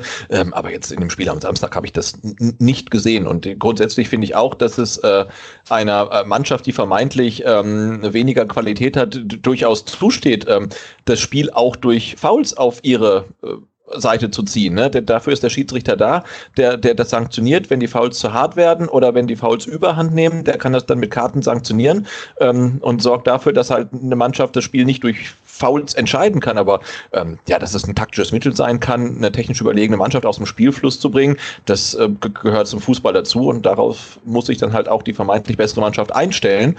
Ähm, aber das habe ich am Samstag auch jetzt nicht so gesehen, dass äh, Fürth überhart gespielt hat. Dann gab es auch noch das Thema, dass Silas, das haben wir vorhin schon angerissen, vielleicht mal wieder auf die Bank gehört und ähm, auch da konnte man natürlich dann relativ unqualifiziert lesen, der kann nichts und was weiß ich. Auch hier habe ich noch ein paar Daten dazu. Also Silas war an jeder gefährlichen Offensivaktion des VfB beteiligt in diesem Spiel, hat zwei Chancen eingeleitet, 67 Prozent Passquote, das ist in Ordnung, das ist natürlich jetzt kein Spitzenwert, aber es ist in Ordnung. Insgesamt hat er dreimal aufs Tor geschossen. Torschüsse äh, insgesamt von, von Silas waren acht, aber trotzdem drei aufs Tor. Keiner hatte mehr beim VfB. Äh, fünf Dribblingsversuche oder Dribblingversuche, äh, drei davon waren erfolgreich. Auch da liegt er ganz weit vorne. Und äh, was ich zum Beispiel auch mal geschaut habe, weil ja oft Silas unterstellt wird, er verliert den Ball und das was ich. Also der er hatte jetzt 17 Ballverluste in dieser Partie. Daniel Didavi hatte 18 Roberto Massimo auf der anderen Seite hatte nach 45 Minuten 10 und Darko Schulinov, ähm, der dann eben für Massimo kam, hatte ebenfalls nach 45 Minuten 13. Deswegen würde ich sagen, 17 Ballverluste ist jetzt kein Wert, wo man, ähm, ja, dann braucht man sich nicht irgendwie, weiß ich nicht, auf, auf die Wade tätowieren lassen, aber es ist ja auch kein besonders schlechter Wert. Also deswegen finde ich diese Kritik etwas unangebracht. Und was ich auch äh, viel zu wenig erwähnt finde, ist, dass Silas auch gegen den Ball hervorragende Arbeit leistet. Drei Tackles hat er gesetzt, keiner hatte mehr. Nur Endo hatte auch drei Tackles, sonst hatte kein VfB-Spieler mehr Tackles und äh, das Gute war, Silas hat alle seine Tackles auch noch gewonnen. Also das waren immer erfolgreiche Tackles und das schlägt sich dann auch in seiner Zweikampfquote nieder, auch wenn die jetzt für mich nicht so hoch zu hängen ist wie vielleicht andere Parameter, aber trotzdem gewinnt Silas für einen äh, Wingback relativ viele Zweikämpfe. Und er ist ja eher ein Wing Wingback, der sich nur nach vorne orientiert. Aber er hat ein paar Mal gezeigt, dass er auch hinten mithelfen kann und auch Zweikämpfe gewinnen kann. Also ich verstehe die Kritik in Richtung Sidas ganz ehrlich überhaupt nicht. Ich weiß nicht, wie du es siehst, ob du da noch mal eine andere Perspektive hast. Äh, nee, gar nicht. Also wie gesagt, ich mag den Spieler total. Ähm, ich meine, die, auf die Frage, kann man ihn mal wieder auf die Bank setzen? Natürlich kann man so einen jungen Spieler wie ihn mal auf die Bank setzen, wenn man der Meinung ist als Trainer, ich spiele jetzt mal mit ähm, Doppelochsensturm Gomez al -Gadoui. Natürlich kannst du ihn auf die Bank setzen, aber ähm, ich finde seine Leistungen ähm, schreien jetzt nicht dafür, dass er nicht wieder in der Startelf stehen kann, weil das ist halt äh, nicht, nicht so schlecht, wie es von vielen gemacht wird. Und ähm, viel wichtiger, er, er, bringt halt eine Qualität ins Stuttgarter Spiel durch seine Schnelligkeit, die sonst halt niemand zu bieten hat. Und das hat man gerade in der ersten Halbzeit, in der Anfangsphase gesehen, wenn er äh, gesehen, ähm, wenn er da über links ähm, kommt mit seiner Geschwindigkeit und dann auch noch einen Gegenspieler ausspielen kann. Ähm, da gibt's halt sonst niemanden im Kader, dem ich das so zutrauen würde. Dann das Manko ist halt, wie gesagt, noch vielleicht der erste äh, Ballkontakt und natürlich dann der Abschluss. Ähm, ja, aber grundsätzlich gehe ich mal davon aus, dass er ähm, ja noch Entwicklungspotenzial hat und er besser wird als schlechter und insofern bin ich da total dafür, ihn äh, weiter äh, spielen zu lassen. Weil ich gerade immer wieder auf die Skype-Aufnahme gucke, sehe ich, wir sprechen schon eine Stunde über dieses Spiel. Wie immer, muss man fast schon sagen. Deswegen muss ich das Tempo natürlich jetzt ein bisschen anziehen. Es liegt nur an mir, Sebastian. Keine Kritik an dich, sondern das bin ich wieder, der viel zu viel labert. Gut, äh, Philips, ganz kurz noch. Auch das habe ich ja vorhin schon angekündigt. Da gab es ja auch dann die Forderung, der müsste jetzt wieder auf die Bank. Und da kann man, denke ich mal, ja, oder bin ich eher der Meinung derjenigen, die sagen, er ist aktuell nicht so stark, wie man sich das vielleicht erhofft, oder beziehungsweise jetzt gegen Fürth war er das nicht. Dennoch muss man sagen, von der Dreierkette ist es der Spieler, der die meisten Zweikämpfe gewinnt. Ja, 64 Prozent in diesem Spiel, Karasor 62 Prozent, Stenzel nur 38 Prozent, kein besonders guter Wert. Insgesamt ist Philips auch, also in der kompletten Liga momentan auf Platz drei der äh, Innenverteidiger mit den meisten gewonnenen Zweikämpfen. Ähm, da ist noch der Markreiter dabei, der hat nur elf Spiele bestritten. Also da ist, ist, ist die Fallzahl etwas geringer. Könnte sein, dass er da vielleicht sogar noch am Markreiter hätte vorbeigehen können, wenn der noch weitere Spiele bestritten hätte. Also er weiß schon, wie man sich ja im Zweikampf verhalten muss. Auch was den Luftzweikampf angeht, ist er wichtig für das Spiel des VfB Stuttgart. Hat fünf bestritten gegen Fürth, hat vier davon gewonnen. Gerade gegen Harvard Nielsen ist das echt äh, ein guter Wert, weil ähm, da kommen wir auch noch, noch ganz kurz drauf zu sprechen, dass das ein ganz, ganz wichtiger Punkt war. Und ähm, was man ihm, denke ich mal, angreifen muss, sind die vielen leichten Ballverluste. Also die sind schon auffällig. Es gibt natürlich die Zahlen, da kann ich immer welche finden, die jetzt belegen, dass Spieler X oder Y besser ins Spiel passt als ein anderer. Aber du hast ja auch so ein gewisses Gefühl, wenn du dieses Spiel siehst und siehst halt, Philips hat immer mal wieder so einen leichten Ballverlust mit drin. Und äh, wir haben es ja auch schon bei Karasor in der Hinrunde häufiger thematisiert. Was nützt es dir, wenn du 99, weiß ich nicht, 1% deiner Pässe an den Mann bringst und das eine Ding ist halt ein Fehlpass und äh, das sorgt dann dafür, dass du das Spiel 0 zu 1 verlierst. Also man muss natürlich das dann auch so ein bisschen von der Seite betrachten und da gebe ich jedem recht, der sagt, diese Ballverluste sind etwas zu leichtfertig. Das, das Passspiel ist ausbaufähig. Mit 68 Prozent ist das nicht besonders gut als Defensivspieler. Nur mal so als Richtwert. Äh, der Mannschaftsschnitt in der eigenen Hälfte liegt bei 84,5 Prozent. Also da fällt er schon deutlich ab.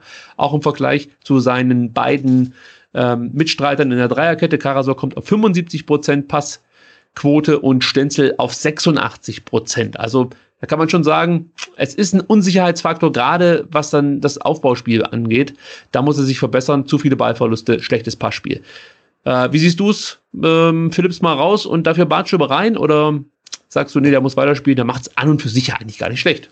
Er ist halt ein total solider Innenverteidiger. Ähm, jetzt hat natürlich äh, Materazzo in Zukunft dann mit Kaminski und Bartstuber dann die Qual der Wahl äh, für die Innenverteidigung. Ist natürlich die Frage, ob man jetzt ähm, gegen, gerade im Spitzenspiel gegen Bielefeld jetzt einen der zwei Langzeitverletzten, die gerade wieder ähm, jetzt mit dabei sind, reinwerfen möchte. Hm, weiß ich nicht. Also ich glaube, zumindest gegen Bielefeld würde ich noch äh, auf die, da kommen wir dann später noch zum, zum Startelf-Tipp, ja. auf die äh, auf die Spieler setzen, die bislang gespielt haben, ähm, aber danach sehe ich dann schon ähm, auch wieder einen Bartstuber und oder einen Kaminski in der Innenverteidigung. Der Stadtelf-Tipp wird heute spannend. Das kann ich immer versprechen. Der Film ist sehr schwer.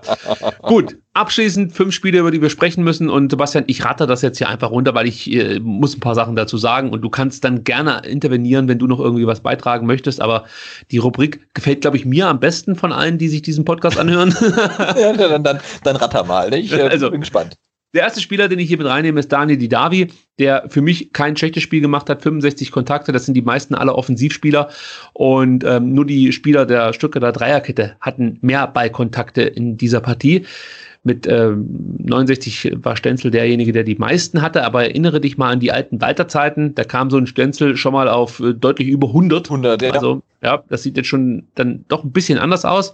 Äh, dazu kommt, dass Daniel Didavi fünf öffnende Pässe gespielt hat. Also im Großen und Ganzen fand ich die Partie von Daniel Didavi ganz ordentlich. Deswegen wollte ich ihn hier erwähnen. Ja, vor allem seine, seine, in der, äh, sorry, in der ersten Halbzeit diese äh, Pässe, diese Schnittstellenpässe auf der linken Seite, wo dann halt irgendjemand links auf dem Flügel hinterläuft, also oft dann Silas. Ähm, mhm. also das war ja ein Traum, wie, wie, wie, wie, wie wohl temperiert und wie exakt die dann immer da reingespielt wurden von der Angeli Davi. Also das war ganz großes Kino, fand ich.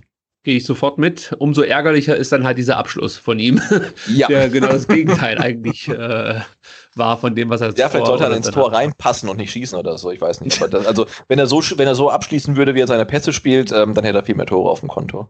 Ja, ja, da gebe ich dir recht. Ähm, weiterer VfB-Spieler, der es in die fünf Spieler geschafft hat, das ist Wataru Endo, allerdings äh, diesmal nicht, weil ich ihn so besonders gut fand, sondern weil das für mich eher ein schlechteres Spiel von ihm war. Er konnte nur 50 Prozent seiner Zweikämpfe gewinnen. Ähm, was die Luftzweikämpfe angeht, konnte er von den Vieren, die er geführt hat, nur einen gewinnen. Das war nicht so besonders gut. Also am Boden hat er das eigentlich ganz souverän gemacht, aber in der Luft lässt er so ein bisschen nach, möchte ich mal sagen. Dazu kommen 13 Ballverluste, die insgesamt jetzt vielleicht noch nicht mal so viel klingen, aber da auch hier das Problem, dass es dann oft in prekären Situationen waren. Also das waren dann immer wieder so Ballverluste, wo dann direkt die Vierter daraus eigentlich vielleicht jetzt, sagen wir mal, Gefahr ausgestrahlt haben. Nicht unbedingt gleich eine Chance herausgespielt haben, aber es waren sehr gefährliche Ballverluste, so möchte ich es mal sagen. Äh, und dann kommt was dazu, was mir aufgefallen ist. Wataru Endo glänzte eigentlich in den letzten Spielen immer so als derjenige, der die Bälle abfängt, Gegner blockt oder allgemein Situationen klärt. In dem Spiel gelang ihm das insgesamt nur dreimal und sonst schafft er das eigentlich immer mindestens sechsmal. Also auch hier siehst du halt einfach einen Unterschied. Ja? Die Qualität, die er sonst hatte, viele Bälle abzufangen und so, ähm, die konnte er hier nicht unter Beweis stellen. Und das war auch ein Grund, warum die Fürther dann ähm, ja eben auch manchmal die Situation hatten, dass sie im Strafraum dann völlig blank standen, möchte da nochmal darauf hinweisen, das 2 zu 0, das kann man auch Endo ein Stück weit mit angreifen, der ähm, ja, ernst nicht gesehen hat oder die Situation falsch eingeschätzt hat. Deswegen habe ich Endo nochmal mit dabei. Wir haben ihn immer gelobt. Dann kann man ihn, denke ich, auch mal kritisieren. So. Ja, aber so, genau, aber so ge gefühlt ist ja auch so ein, sein Trend eher so ein bisschen absteigend, ne? Also. Äh, Soweit ja, will ich noch nicht gehen, Sebastian. Na, da, ja, aber, ähm, ich, also ich sag, ich sag so, ich, ich, ich sag's mal so, ähm, was diese Kopfballstärke angeht, wo wir ja alle gedacht haben, Alter, was geht denn mit dem ab? Das ähm, ja, kann er nicht mehr so richtig aufrecht halten. Aber ansonsten ist es für mich schon einer der konstantesten Spieler, die der VfB momentan hat.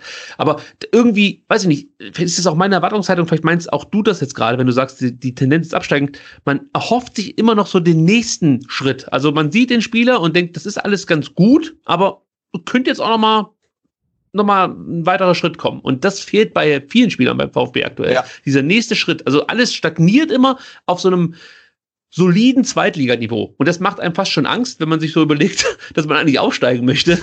Und dann muss es ja mal so einen äh, Sprung geben. Aber wenn du jetzt die Spieler siehst, die gespielt haben am, am Samstag, da fallen mir nicht viele ein, denen ich jetzt nochmal so einen Schritt zutrauen würde. Also Mangala, Silas und Kobel sind dann noch welche. Dann wird es aber schon langsam eng von denen, die gespielt haben. Ja, das ist wohl wahr. Das stimmt. Jetzt überlege ich gerade, dass ich kein Massimo könnte man vielleicht noch sagen, aber auch da bin ich mir noch nicht ganz so 100% sicher, ob er das Zeug hat, wirklich jetzt nochmal so einen entscheidenden Schritt zu machen. Ich finde, er macht das wirklich gut bislang, aber ich bin mir noch nicht ganz sicher, in welche Richtung das mit Massimo geht. Also bei Silas bin ich mir wirklich sicher, dass der seinen ja. Weg machen wird. Ob der jetzt ein Champions League-Spieler wird, das sei mal dahingestellt, aber das wird jemand sein, der in der Bundesliga Fuß fassen wird oder in irgendeiner anderen europäischen Top-Liga, da bin ich mir sicher. Ähm, ja, auch Kobel muss sich keine Sorgen machen um seine Karriere, Mangala genau das gleiche. Aber der Rest ist alles, da weiß man nicht so 100% in welche Richtung das geht. Also gut, sprechen wir ein anderes Mal drüber. äh, Harvard Nielsen muss ich lobend hervorheben, habe ich ja vorhin schon angedeutet. Also zum einen ist es halt ein enorm laufstarker Spieler, der deine Innenverteidigung immer wieder vor Probleme stellt. Fast elf Kilometer hat er als Stürmer abgespult. Also das ist richtig, richtig gut. Hatte zwar auch so ein paar Anlaufschwierigkeiten, nachdem er aus Düsseldorf nach ähm, Fürth gewechselt ist, aber mittlerweile ist er wirklich ein ganz, ganz entscheidender Spieler. Eine Vorlage geliefert, dazu noch drei Chancen rausgespielt, hat viele Zweikämpfe geführt und äh, ich habe ja vorhin schon gesagt, Luftzweikämpfe, das ist so sein Ding. Zwölf Luftzweikämpfe hat er geführt, sieben davon gewonnen und das waren halt dann immer wieder diese typischen Bandspielersituationen, äh, aus der dann Gefahr entstanden ist. Also das ist ein ganz, ganz wichtiger Spieler in diesem Spiel gewesen und ähm, ja, auch die Art und Weise, wie er gegen den Ball agiert, hat immer mal wieder so clevere Fouls. Ähm, das ist eben das, was wir vorhin schon angesprochen haben, immer wieder so clevere Fouls gezeigt, drei Stück insgesamt, die, die mir wirklich aufgefallen sind. Und äh, du merkst halt immer, ah, okay, hier ist er halt vielleicht ein Ticken erfahrener, macht das ganz, ganz gut. Das sind keine schweren Fouls, aber die unterbinden dann zum Beispiel äh, ja, das Aufbauspiel des VfBs oder sorgen dafür, dass es ein Konter gar nicht erst zustande kommt. Also das macht er einfach richtig, richtig gut.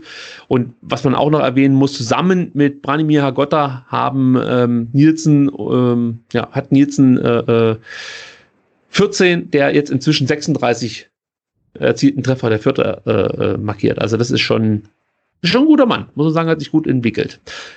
Genauso überraschend war übrigens David Raum für mich den man so überhaupt nicht auf dem Zettel hatte. Äh, als linker Wingback hat er uns alle überrascht. Äh, rutschte, glaube ich, auch für, jetzt muss ich überlegen, ähm, der rutschte, glaube ich, für Jackel oder Sapai in die Mannschaft. Ich weiß nicht, wie sie das äh, gegen, gegen Wien Wiesbaden taktisch gespielt haben, aber äh, ja, mit Bauer, Sauer und Raum rutschen eigentlich drei Spieler in die Mannschaft, die man so nicht auf dem Zettel hatte. Und David Raum hat dann gleich richtig Eindruck hinterlassen. Über elf Kilometer absolviert, richtig stark, 64 Prozent gewonnene Zweikämpfe, hauptsächlich gegen Massimo und Scholinov. Die musste auch erstmal in den Griff bekommen. Und ähm, dazu dann auch noch vier Tackles gewonnen gegen einen so robusten Spieler wie Massimo, der, äh, ich habe es schon ein paar Mal gesagt, vielleicht jetzt nicht so aussieht, aber wirklich ein harter Spieler ist. Also das ist auch nochmal ein richtig guter Wert. Dazu 60 Ballkontakte, ähm, damit die drittmeisten bei Fürth. Ja, nur Seguin mit 68 hatte mehr und der Torhüter Burchard mit 61 hatte auch einen Ballkontakt mehr als David Raum, hat insgesamt wirklich eine sehr, sehr gute Partie absolviert. Und dann sind wir schon bei für mich dem besten Spieler dieses Spiels, das war Sascha Burchard, acht Paraden, 61 Ballkontakte, eine Passquote von 70 Prozent. Das ist halt auch wichtig, dass du deine Bälle dann an den Mann bringst. Auch 35 seiner Abschläge, also 35 Abschläge gab es für Fürth in dieser Partie und 21 davon landeten beim Mitspieler. Ähm, also das finde ich halt auch wichtig, dass, dass du in solchen Momenten dann nicht, ja, weiß ich nicht, die Bälle ständig verlierst und ausschlägst und so. Äh, das hat er auch richtig gut gemacht. Und ja, er hat halt gehalten wie eine Eins. Ich glaube, er hat auch vom Kicker die Eins bekommen. Ähm, und zu Recht. Ich glaube, das war schon eine sehr, sehr starke Leistung von ihm, oder? Ja, aber weißt du, äh, definitiv, also das zieht sich ja leider auch durch die Saison, dass gerade gegen den VfB immer die Keeper des Gegners irgendwie ihr bestes Saisonspiel abliefern. Aber weißt du, woran ich immer denken muss, wenn ich äh, Sascha Burchardt im äh, Fürther Tor sehe? nee. ähm, an das Spiel ähm, von, ähm, von ähm, Hertha äh, gegen HSV äh, im Jahr 2009. War er da nicht Hertha-Torhüter? Der war Hertha-Torhüter, mhm. wurde, glaube ich, zur Halbzeit oder ich glaube, er, musste zur Halbzeit eingewechselt werden. Er war zweiter Torhüter. Ähm, wahrscheinlich war das noch Gabor Kirai, der sich verletzt hat. Und Sascha Burchardt musste dann reinkommen und hat auch innerhalb von weniger Minuten zweimal in höchster Not ähm, außerhalb des Strafraums per Kopf geklärt und zweimal den Ball bis an Mittelkreis geköpft, aber jeweils in die Füße eines Hamburger Spielers. Und äh, zweimal hat dieser Hamburger Spieler dann mehr oder weniger so aus 30, 35 Metern ähm, ins ähm, Berliner Tor dann äh, eingeschossen. Ja. Einmal war es, ja gerade gut, einmal war es äh, David David Jarolim und einmal war es C. Roberto.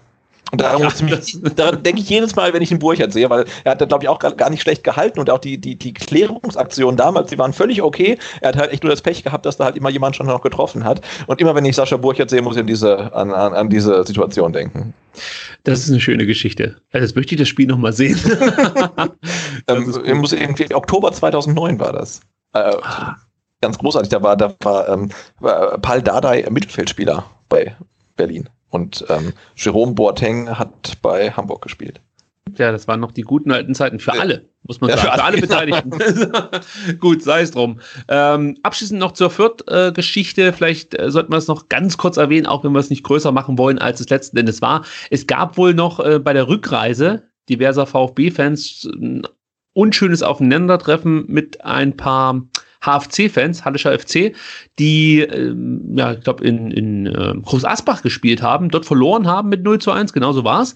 Und ähm, ja, blöderweise beide Fangruppen am Bahnhof Kreilsheim unfreiwillig und es gab dann die wahrscheinlich zu erwartende Ultraschlägerei, möchte ich mal so sagen. Also ich möchte es wirklich nicht größer machen, als es ist. Ich glaube, das ist, auch wenn es nicht schön ist, aber relativ normal, wenn sich da zwei Ultragruppierungen irgendwie auf dem Bahnhof über, über den Weg laufen, dass es dann ähm, auch mal zu Handgreiflichkeiten kommt. So wie ich das jetzt mitbekommen habe, wurde niemand verletzt. Jedenfalls gab es da keine äh, äh Personen, die behandelt werden mussten. Das, das Blödeste, was passiert ist, dass der Bahnverkehr kurzfristig gestoppt werden musste, weil eben auch die Schlägerei ins Gleisbett verlegt wurde, was natürlich nicht so besonders helle ist, aber ja, wie gesagt, äh, ich wollte es kurz erwähnt haben und zwar gar nicht so sehr, um das jetzt hier so, ja, äh, weiß ich nicht, äh, groß auszuschlachten, sondern ich wollte nochmal daran erinnern, dass es ja ja schon mal einen sehr unschönen Vorfall gab, der sich ja auch äh, in der Bahn abgespielt hat damals und ähm, auch von HFC-Fans ausging. Und zwar war es, glaube ich, im Oktober 2016 so, dass ein Magdeburg-Fan äh, im Zug von HFC-Fans aus dem fahrenden Zug gestoßen wurde und leider Gottes an den Verletzungen, an den schweren Kopfverletzungen später starb. Und da gibt es aktuell, jetzt muss ich lügen, entweder bei Spiegel TV oder Stern TV. Schaut mal auf YouTube ähm, eine ausführliche Dokumentation darüber. Da werden auch nochmal die Eltern so ein bisschen äh, befragt. Es werden diverse Fans befragt, natürlich nicht die vom HFC, aber die Magdeburger kommen zu Wort. Äh, und da kann man so ein bisschen nochmal den Eindruck bekommen, was damals passiert. Das war natürlich eine sehr unschöne Situation. Deswegen hat man so ein bisschen ein Auge auf die HFC-Fans, möchte ich mal so sagen. Ja, aber das ging, glaube ich, für Ultra-Verhältnisse ganz, ganz, ganz in Ordnung aus, oder? Also Sebastian. Ja, ich glaube, es war jetzt kein, kein, kein, äh, kein, keine größere äh, Aktion da. Ich meine, für Kreisheimer Verhältnisse wahrscheinlich schon äh, höchst spektakulär, genau. ähm, aber ich glaube, es passierte das, was man erwarten kann, wenn da irgendwie zwei Ultra-Gruppierungen ähm, an irgendeinem Bahnhof ähm, dann auch noch äh, frustriert äh, durch jeweils Niederlagen aufeinandertreffen. Mhm. Ja, also machen wir es nicht größer, als es war. Es gibt andere Themen, gerade was Ultragruppierungen angeht, auf die wir äh, vielleicht ja. nachher zu sprechen kommen. Genau. So, dann äh, husch, husch zum nächsten Spiel. Äh, äh darf ich dich ganz kurz unterbrechen? Du hast ja gesagt, wir können eigentlich nicht schneiden, weil wir ja, das Skype aufnehmen und ein Video ähm, irgendwie aufnehmen, aber ich müsste trotzdem, also ganz kurz. Ja, also wir, das wisst Sebastian, geh kurz. Ich erkläre, wie das okay. sonst immer abläuft. also das ist das, was eigentlich bei jeder Aufnahme passiert, dass der Sebastian nach der Besprechung des letzten Spieles erstmal kurz aufs Klo muss. Ich nutze dann meistens die Gelegenheit und schaue so ein bisschen auf Twitter, was es Neues gibt. Das mache ich jetzt nicht, denn ich möchte euch darauf aufmerksam machen, dass der Dennis unsere Hilfe braucht. Auch weiterhin. Wir haben es ja jetzt schon mehrfach thematisiert, aber ich möchte es nochmal sagen, Dennis leidet unter dem chronischen Erschöpfungssyndrom und ähm, es gibt eine Therapie, die beziehungsweise eine Operation, die wird in Barcelona durchgeführt und die könnte ihm unter Umständen helfen. Also das ist jetzt nicht so, dass wenn er operiert wird, dass er dann definitiv gesund wird. In erster Linie ermöglicht man ihm, glaube ich, so ein bisschen wieder Hoffnung zu haben, dass es ihm irgendwann besser gehen könnte. Und ich finde, ja, äh, wenn man das als, als, als große Gruppe versucht, irgendwie jemandem da zu helfen und jeder einen kleinen Teil gibt, dann ist das auch was Schönes und zeigt vielleicht dann auch so ein bisschen die Community VfB Stuttgart. Das wäre ja toll, wenn wir Fans dafür sorgen, dass einer von uns sozusagen ähm, ja, wieder Hoffnung hat, dass sein Leben wieder etwas lebenswerter wird, als das aktuell der Fall ist. Denn der arme Mann liegt halt äh, wirklich von morgens bis abends nur im Bett, kann kaum reden. Ich glaube, er kann gar nicht mehr reden ähm, und ähm, kann sich eigentlich nur noch übers Handy mit seiner Mutter, mit seiner Freundin und auch mit diversen Twitter-Usern auseinandersetzen. Und ich würde es einfach toll finden, wenn es irgendwann diesen Tag gibt, dass Dennis, er muss nicht mit mir ins Stadion gehen, also er kann auch mit jemand anderes ins Stadion gehen, aber wenn er irgendwann wieder in ein Fußballstadion, es muss doch nicht mal das in Stuttgart sein, aber in irgendein Fußballstadion gehen kann, die Treppen hochlaufen kann und einfach sagen kann, ja, ich habe es geschafft.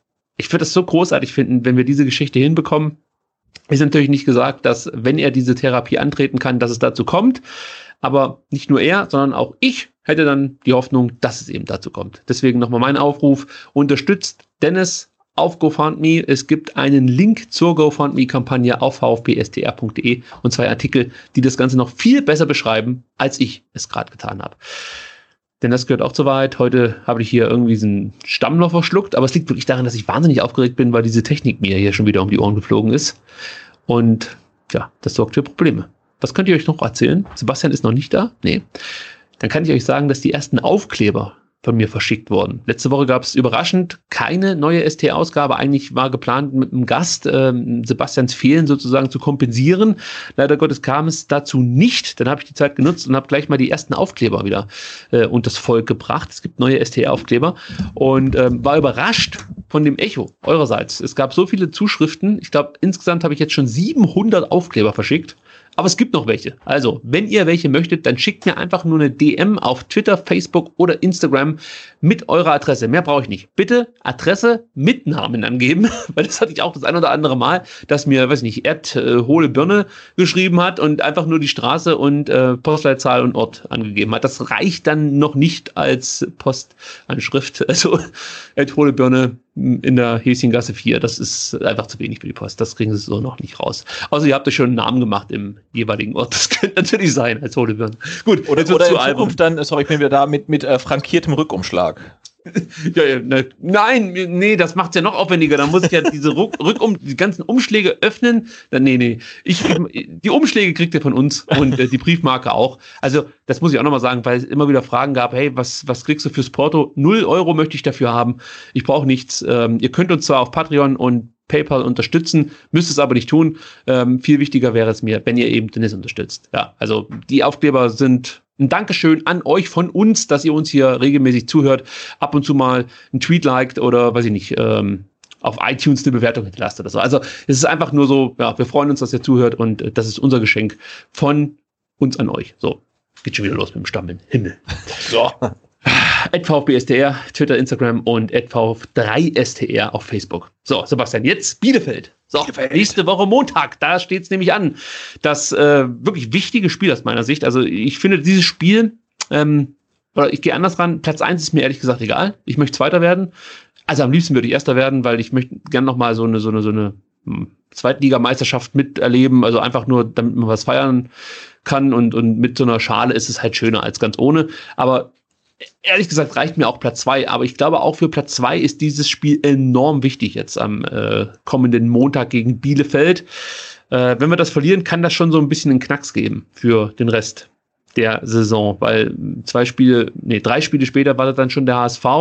Zwischenzeitlich spielst du dann noch in Wiesbaden und wie schwer das ist, hat Bielefeld letzte, letzten Sonntag erleben müssen und dann geht's nach Kiel. Auch das wird ein schweres Spiel. Also, ich sag schon, ein Sieg ist Pflicht. Weiß nicht, wie du siehst. Äh, ja, also darfst du auf keinen Fall verlieren, denke ich, weil wenn man jetzt auf die Tabelle guckt, ne, wenn äh, die Arminia in Stuttgart ähm, gewinnen würde, äh, hätte sie neun Punkte Vorsprung, ne? Und ähm, dann kannst du eigentlich ja schon ähm, den zu, zum Aufstieg gratulieren. Also ich glaube, da brennt dann echt nicht mehr so viel an.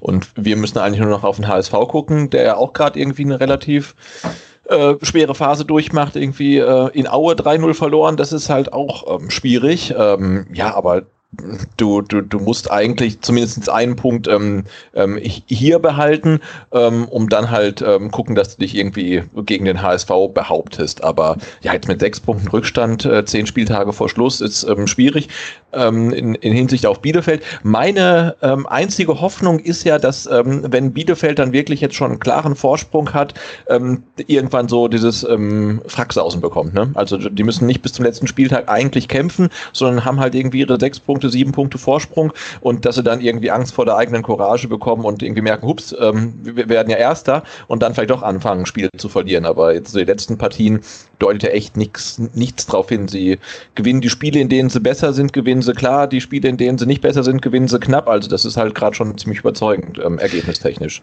Das ist sehr überzeugend und man muss dazu sagen, es gab bislang nur eine Mannschaft in der zweiten Liga, die zu diesem Zeitpunkt mehr Punkte Vorsprung hatte als ähm, Bielefeld aktuell auf Platz 3 und auf Platz 4, weil ähm, du hast gerade auf äh, sechs Punkte auf, auf uns gesprochen, aber man muss ich sagen, auf Platz 3 haben die schon neun Punkte, auf Platz 4 zwölf Punkte. Ja. ja, ja, und jetzt gab es äh, 2-8, 2-9. Eine Mannschaft, die hatte mal mehr Vorsprung. Weißt du, welche das war? Ähm, Heute Berlin. schon oft thematisiert. Genau, Hertha war es damals, die Nee, pass auf, das war in der Saison 12, 13, so ist es richtig. 08, 09 wurde nämlich die Relegation eingeführt. Ich habe das nämlich von einem Kicker erst gelesen. 28, äh, zu 9 wurde die Relegation eingeführt und seitdem hat keine Mannschaft mehr Vorsprung gehabt als die Hertha. Die hatte nämlich 10 Spieltage vor Schluss in der Saison 12, 13 ähm, 12 Punkte Vorsprung auf Platz 3 und 15 Punkte Vorsprung als, äh, auf Platz 4 und jetzt ist eben dann Bielefeld mit 9 Punkten Vorsprung auf Platz 3 und 12 Punkten Vorsprung auf Platz 4. Die Mannschaft, die ja, den zweitgrößten Vorsprung hat seit Einführung der Relegation. So, das äh, sind die ersten Zahlen, die ihr hier zu hören bekommt. Dann äh, können wir vielleicht noch mal ganz kurz auf dieses Wiesbaden-Spiel, wirklich nur ganz, ganz kurz eingehen, weil für mich da der entscheidende Faktor die Einwechslungen waren. Ähm, mit Reinhold Jabo und Sven Schiplock kam für mich die Wende, nicht nur für mich, das wurde mehrfach thematisiert, dass das dann wirklich nochmal so, einen, so einen neuen Schub gebracht hat. Und da muss man vielleicht dazu sagen, dass ja viele immer behauptet haben, ja gut, Bielefeld hat eine gute erste Elf, aber wenn da sich jemand verletzt und wenn das noch der Vogelsammer oder der Klos sein wird, ja, dann wird es echt eng. Und jetzt ist es so, der Vogelsammer fällt aus. Der Klos hatte zuletzt auch nicht immer getroffen, also jetzt gegen Wiesbaden dann mal wieder. Ähm, und plötzlich merkt man, auch die Bank ist richtig gut, die können nachlegen. Also da kommt dann auch Qualität rein mit Reinhold Jabo äh, der ja an der Entstehung des, des ähm, entscheidenden Tores mit beteiligt war. Also, glaubst du, dass man die so ein bisschen unterschätzt hat? Ähm, also äh, Reinhold Jabo, ich weiß gar nicht, warum er eingewechselt wurde, aber der gehört ja eigentlich schon zur Stammelf, der ist ja wirklich ein, ein richtig starker Spieler. Ähm, aber dass jetzt ähm, äh, Suku ähm, Vogelsammer so irgendwie nahtlos ersetzen kann, das äh, hätte ich tatsächlich nicht gedacht. Aber ich glaube, dass Bielefeld jetzt auch echt so ein, so ein, so ein Flow hat und auf so einer Welle reitet, dass auch die Spieler über, über sich hinaus wachsen. Ne? Die spielen jetzt äh, die, die ganze Saison wirklich am, am, am oberen Limit, daran wird sich auch nichts mehr ändern. Und ähm, ich glaube, da kannst du jetzt wahrscheinlich bei denen reinbringen, wen du willst, das wird funktionieren. Ich meine, wir Stuttgarter äh, wissen ja äh, um die ja, Qualitäten und, und Nicht-Qualitäten von Sven Schiplock. Und wenn seine Einwechslung, ich meine, da glaube ich zum ersten Mal seit über einem Jahr gespielt oder so. Ja. Also ähm, wenn das einen Effekt bringt, das, das will ja schon einiges heißen. Und mich würde es auch nicht wundern, also auf der äh, Welle, auf der der Arminia gerade reitet, wenn, wenn, wenn Shiplock jetzt dann am nächsten Montag in, in Stuttgart trifft. Also da, da geht gerade alles, denke ich. Sag's nicht. Ich, ich, ich will es nicht hören. Ich, der, der, der, der, der, trifft, der trifft, der trifft, der trifft äh, kurz vor Schluss zum ja, ja. Ähm, ähm, 3 zu 1 Anschlusstreffer für, für Bielefeld, na, nachdem äh, sie das zweimal und Gomez einmal getroffen haben. Als der Caligiuri getroffen hat, habe ich auch so gedacht, das, das, das kann, das gibt's einfach nicht. Wie kann man so, so eine Serie hinlegen, dass eigentlich fast jeder Ex-Spieler mal gegen uns treffen darf? Gut. Trotzdem, Bielefeld für mich wirklich beeindruckend in äh, dieser Zweitligasaison. Das unterstreicht auch nochmal, dass sie die beste Abwehr haben mit nur 23 Gegentoren und den besten Sturm mit 49 erzielten Toren. Und was für mich wirklich so der Unterschied ist zum VfB und auch zum HSV, ähm, sind, äh, ist der Fakt, dass die die Spiele halt einfach nicht verlieren. Ja, also nur zwei Niederlagen, acht Unentschieden, 13 Siege, das ist halt einfach mal mega beeindruckend, was sie da hinlegen. Und ähm, wie gesagt, das ist für mich der Unterschied zum, Vf, äh, zum VfB ja und zu, zum HSV, dass sie auch knappe Spiele dann irgendwie noch zu einem Unentschieden hindeichseln. Das ist einfach eine Qualität. Ähm, dazu muss man sagen, zwei Niederlagen, ich habe es gerade erwähnt, ähm, und eine davon die haben wir ihnen beigebracht. Äh, ihr erinnert euch mit Sicherheit Al-Gadoui in der letzten Sekunde, muss man fast schon sagen. Und die andere, die haben sie gegen Pauli kassiert, 3 zu 0 damals auf St. Pauli. Also auch da kann man sagen, die sind schon verwundbar. Man muss sie nur ja, richtig zu packen wissen. Da kommen wir auch noch gleich dazu, wie man das vielleicht lösen konnte. Was ich auch noch sagen möchte, in letzter Zeit hat man häufig hören dürfen, ja, man spielt immer gegen Tretertruppen. Regensburg und Fürth sind die beiden Mannschaften mit den meisten begangenen Fouls. Da haben wir schon drüber gesprochen.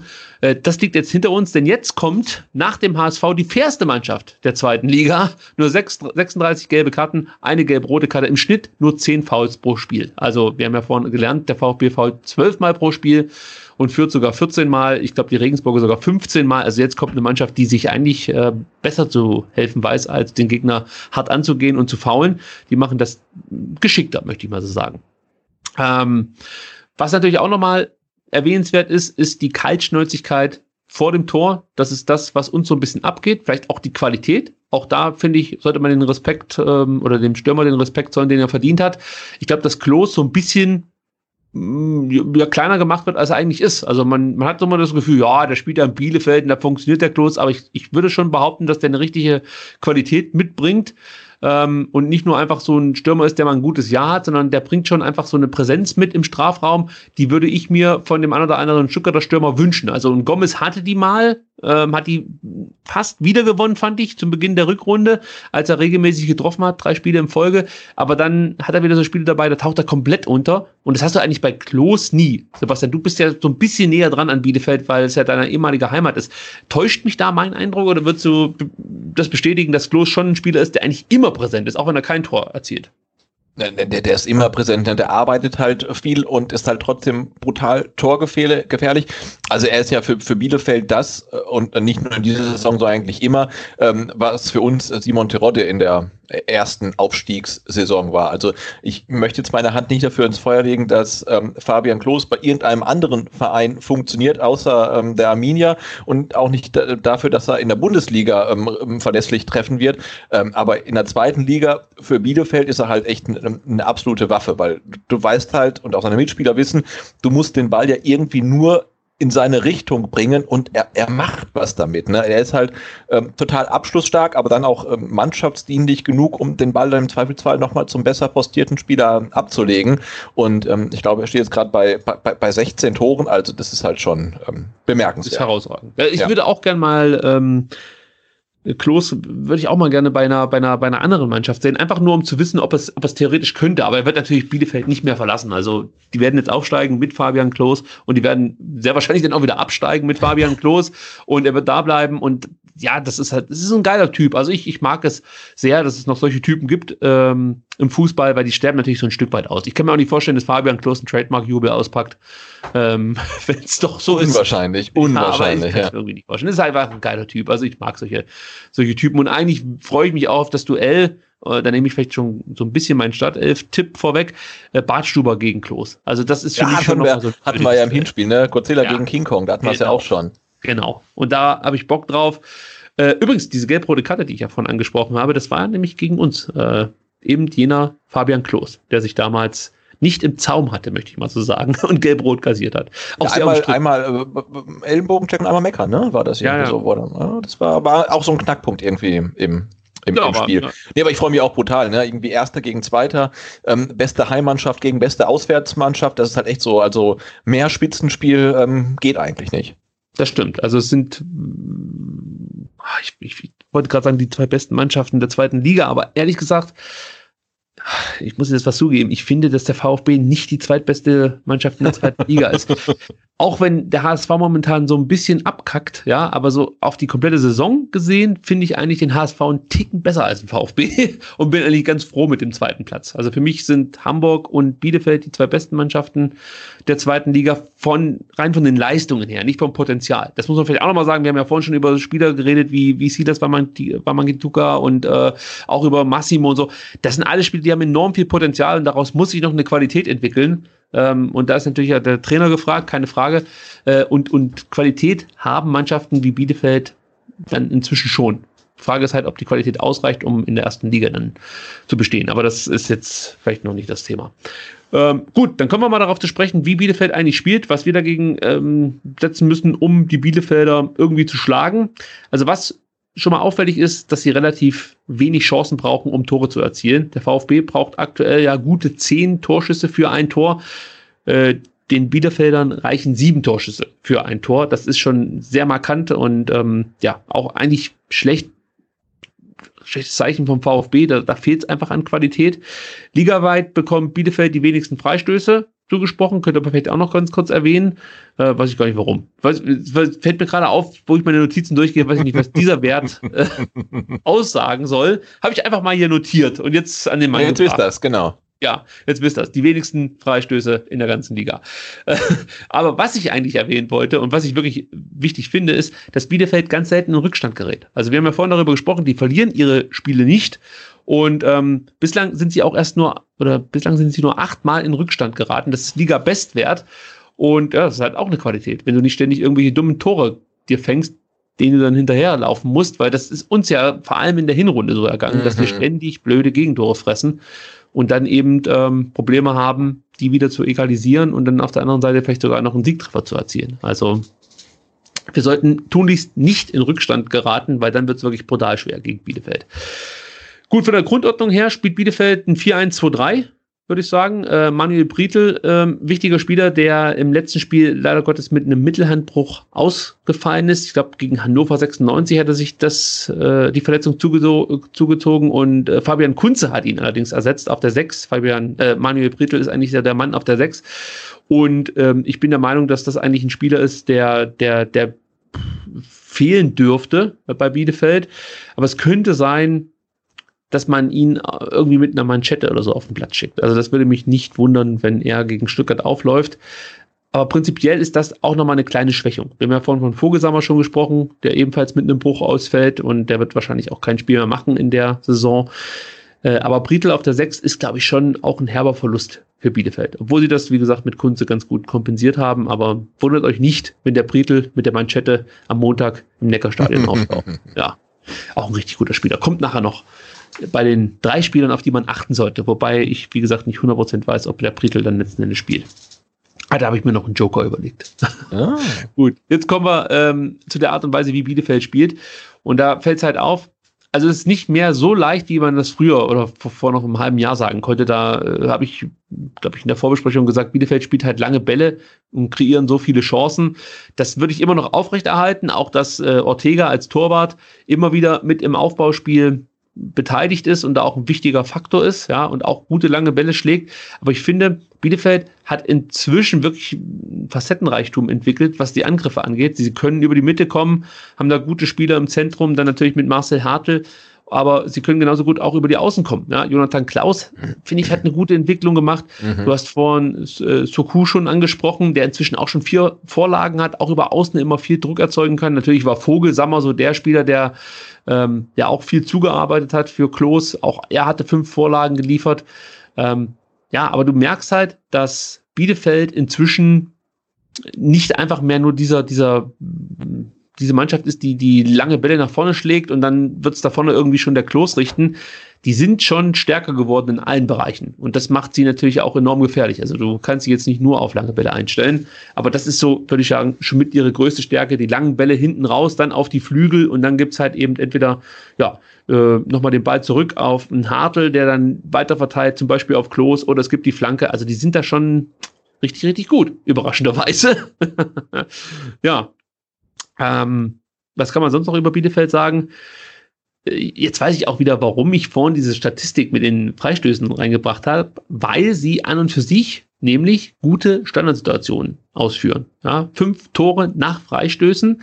Äh, das ist Platz zwei in der zweiten Liga hinter Nürnberg. Die sind auf Platz eins. Also insgesamt fünf Tore. Äh, und äh, das ist natürlich dann nochmal beachtlich, weil sie ein, insgesamt nicht viele Freistöße zugesprochen bekommen. Das heißt, auch wenn sie nicht viele Freistöße bekommen, wenn sie welche bekommen, sind sie meistens gefährlich. Also auch da muss man ein Auge drauf haben und natürlich Konter unterbinden, das ist auch klar. Auch da entsteht immer wieder Gefahr. Du merkst schon, Sebastian, eigentlich sind die überall gut. Es wird schwer, dann Gegenmittel zu finden. Sie können ja, deswegen, deswegen, deswegen stehen sie auch so weit oben. Ne? Also ähm, ja, und ich glaube auch, aber so, ich habe es ja gestern das Spiel auch gesehen und mh, die Innenverteidigung von Bielefeld mit äh, Pieper und Nilsson sicherlich richtig gut, aber ähm, ja, wir haben ja auch äh, beim VfB ähm, gesehen, also so so ein Duo wie dann äh, die Davi und Silas, die haben da sicherlich äh, durch technische Qualität und Tempo ähm, schon Mittel ähm, die die die Innenverteidigung und auch die die die Arminia Defensive generell äh, in in Unruhe zu versetzen. Also ich ähm, zähle da zähl da schon drauf. Ich habe echt Angst ein bisschen vor der Bielefelder Offensive. Ähm, bin aber sehr zuversichtlich, ähm, dass wir äh, ja gegen die Arminia Defensive da doch ein bisschen ähm, äh, ja, für Unruhe sorgen können und auch ja, Tore schießen können. Ich bin wirklich gespannt, wie dieses Spiel laufen wird, weil ähm, ja, nochmal, also es ist nicht mehr so wie früher, dass Bielefeld nur lange Bälle schlagen kann. Die haben auch ein wirklich gutes Kurzpassspiel inzwischen. Äh, das sieht alles richtig, richtig gut aus. Ich kann ja nur meinen Hut vorziehen, was, was Uwe Neuhaus da geleistet hat. Geleistet hat, ja. Äh, es ist halt einfach richtig, richtig gut. Und was auch auffällig ist, ähm, Du hast ja sonst so Mannschaften, die sind froh, wenn sie den Ball irgendwie abgeben können und trotzdem dann halt in wenigen Situationen ihre Tore erzielen können. Und das ist Bielefeld eben auch nicht mehr. Sie können auch inzwischen den Ball länger in der eigenen, in, in den eigenen Reihen halten. Das funktioniert alles ganz, ganz gut. Also du merkst halt einfach, dass diese Mannschaft sich immer noch in einer Entwicklung befindet und äh, ja, die Tendenz ist weiterhin aufsteigend und das macht einem natürlich schon so ein bisschen Bauchschmerzen, muss man sagen. Also ich bin da wirklich gespannt, wie unsere Spieler dagegen halten werden, das wird die wahrscheinlich bislang größte Herausforderung in der Saison. Äh, bislang würde ich sagen, war es das Auswärtsspiel in Hamburg, das Ligaspiel, und wir wissen ja, wie das ausgegangen ist. Ich glaube, ganz so dramatisch wird es nicht werden, aber äh, es wird schon, es wird schon eine enge Kiste. Ja, also in dem Fall, man darf ja auch nicht vergessen, ne, da trifft halt mit Uwe Neuhaus ein, ein, ein Trainer-Veteran äh, auf äh, Pellegrino Matarazzo, einem Trainer-Neuling. Ähm, und die Arminia kommt halt als Tabellenführer nach Stuttgart mit, mit sechs Punkten Vorsprung. Ne? Also die ähm, haben echt alle Trümpfe in der Hand, weil selbst wenn sie verlieren sollten, haben sie immer noch ein Spiel Vorsprung, immer noch drei Punkte Vorsprung. Und ich bin mal gespannt, ähm, ob Uwe Neuhaus dann seine Mannschaft so wie immer aufs Feld schickt oder ob da halt irgendwie noch einen, einen Trick parat hat. Also, wie, wie, also ich bin echt komplett gespannt, ähm, wie sich dieses Spiel gestalten wird. Ich habe äh, wirklich äh, ja richtig Bock drauf. Also das könnte äh, ein, ein, ein schöner Montagabend werden. Also mein, mein Trick äh, oder mein Tricktipp, möchte ich so sagen, äh, von, von Neuhaus, den ich erwarte, ist wirklich, dass Prietl spielt. Mhm. Weil alle denken, ja, der Mittelhandbruch, der wird nicht spielen mhm. und so. Ähm, aber ja, ich habe das jetzt schon ein paar Mal gelesen mit einer Manschette, kann das funktionieren? Und gegen wen Wiesbaden würde ich das nicht probieren. Aber nee, gegen Stuttgart, ja.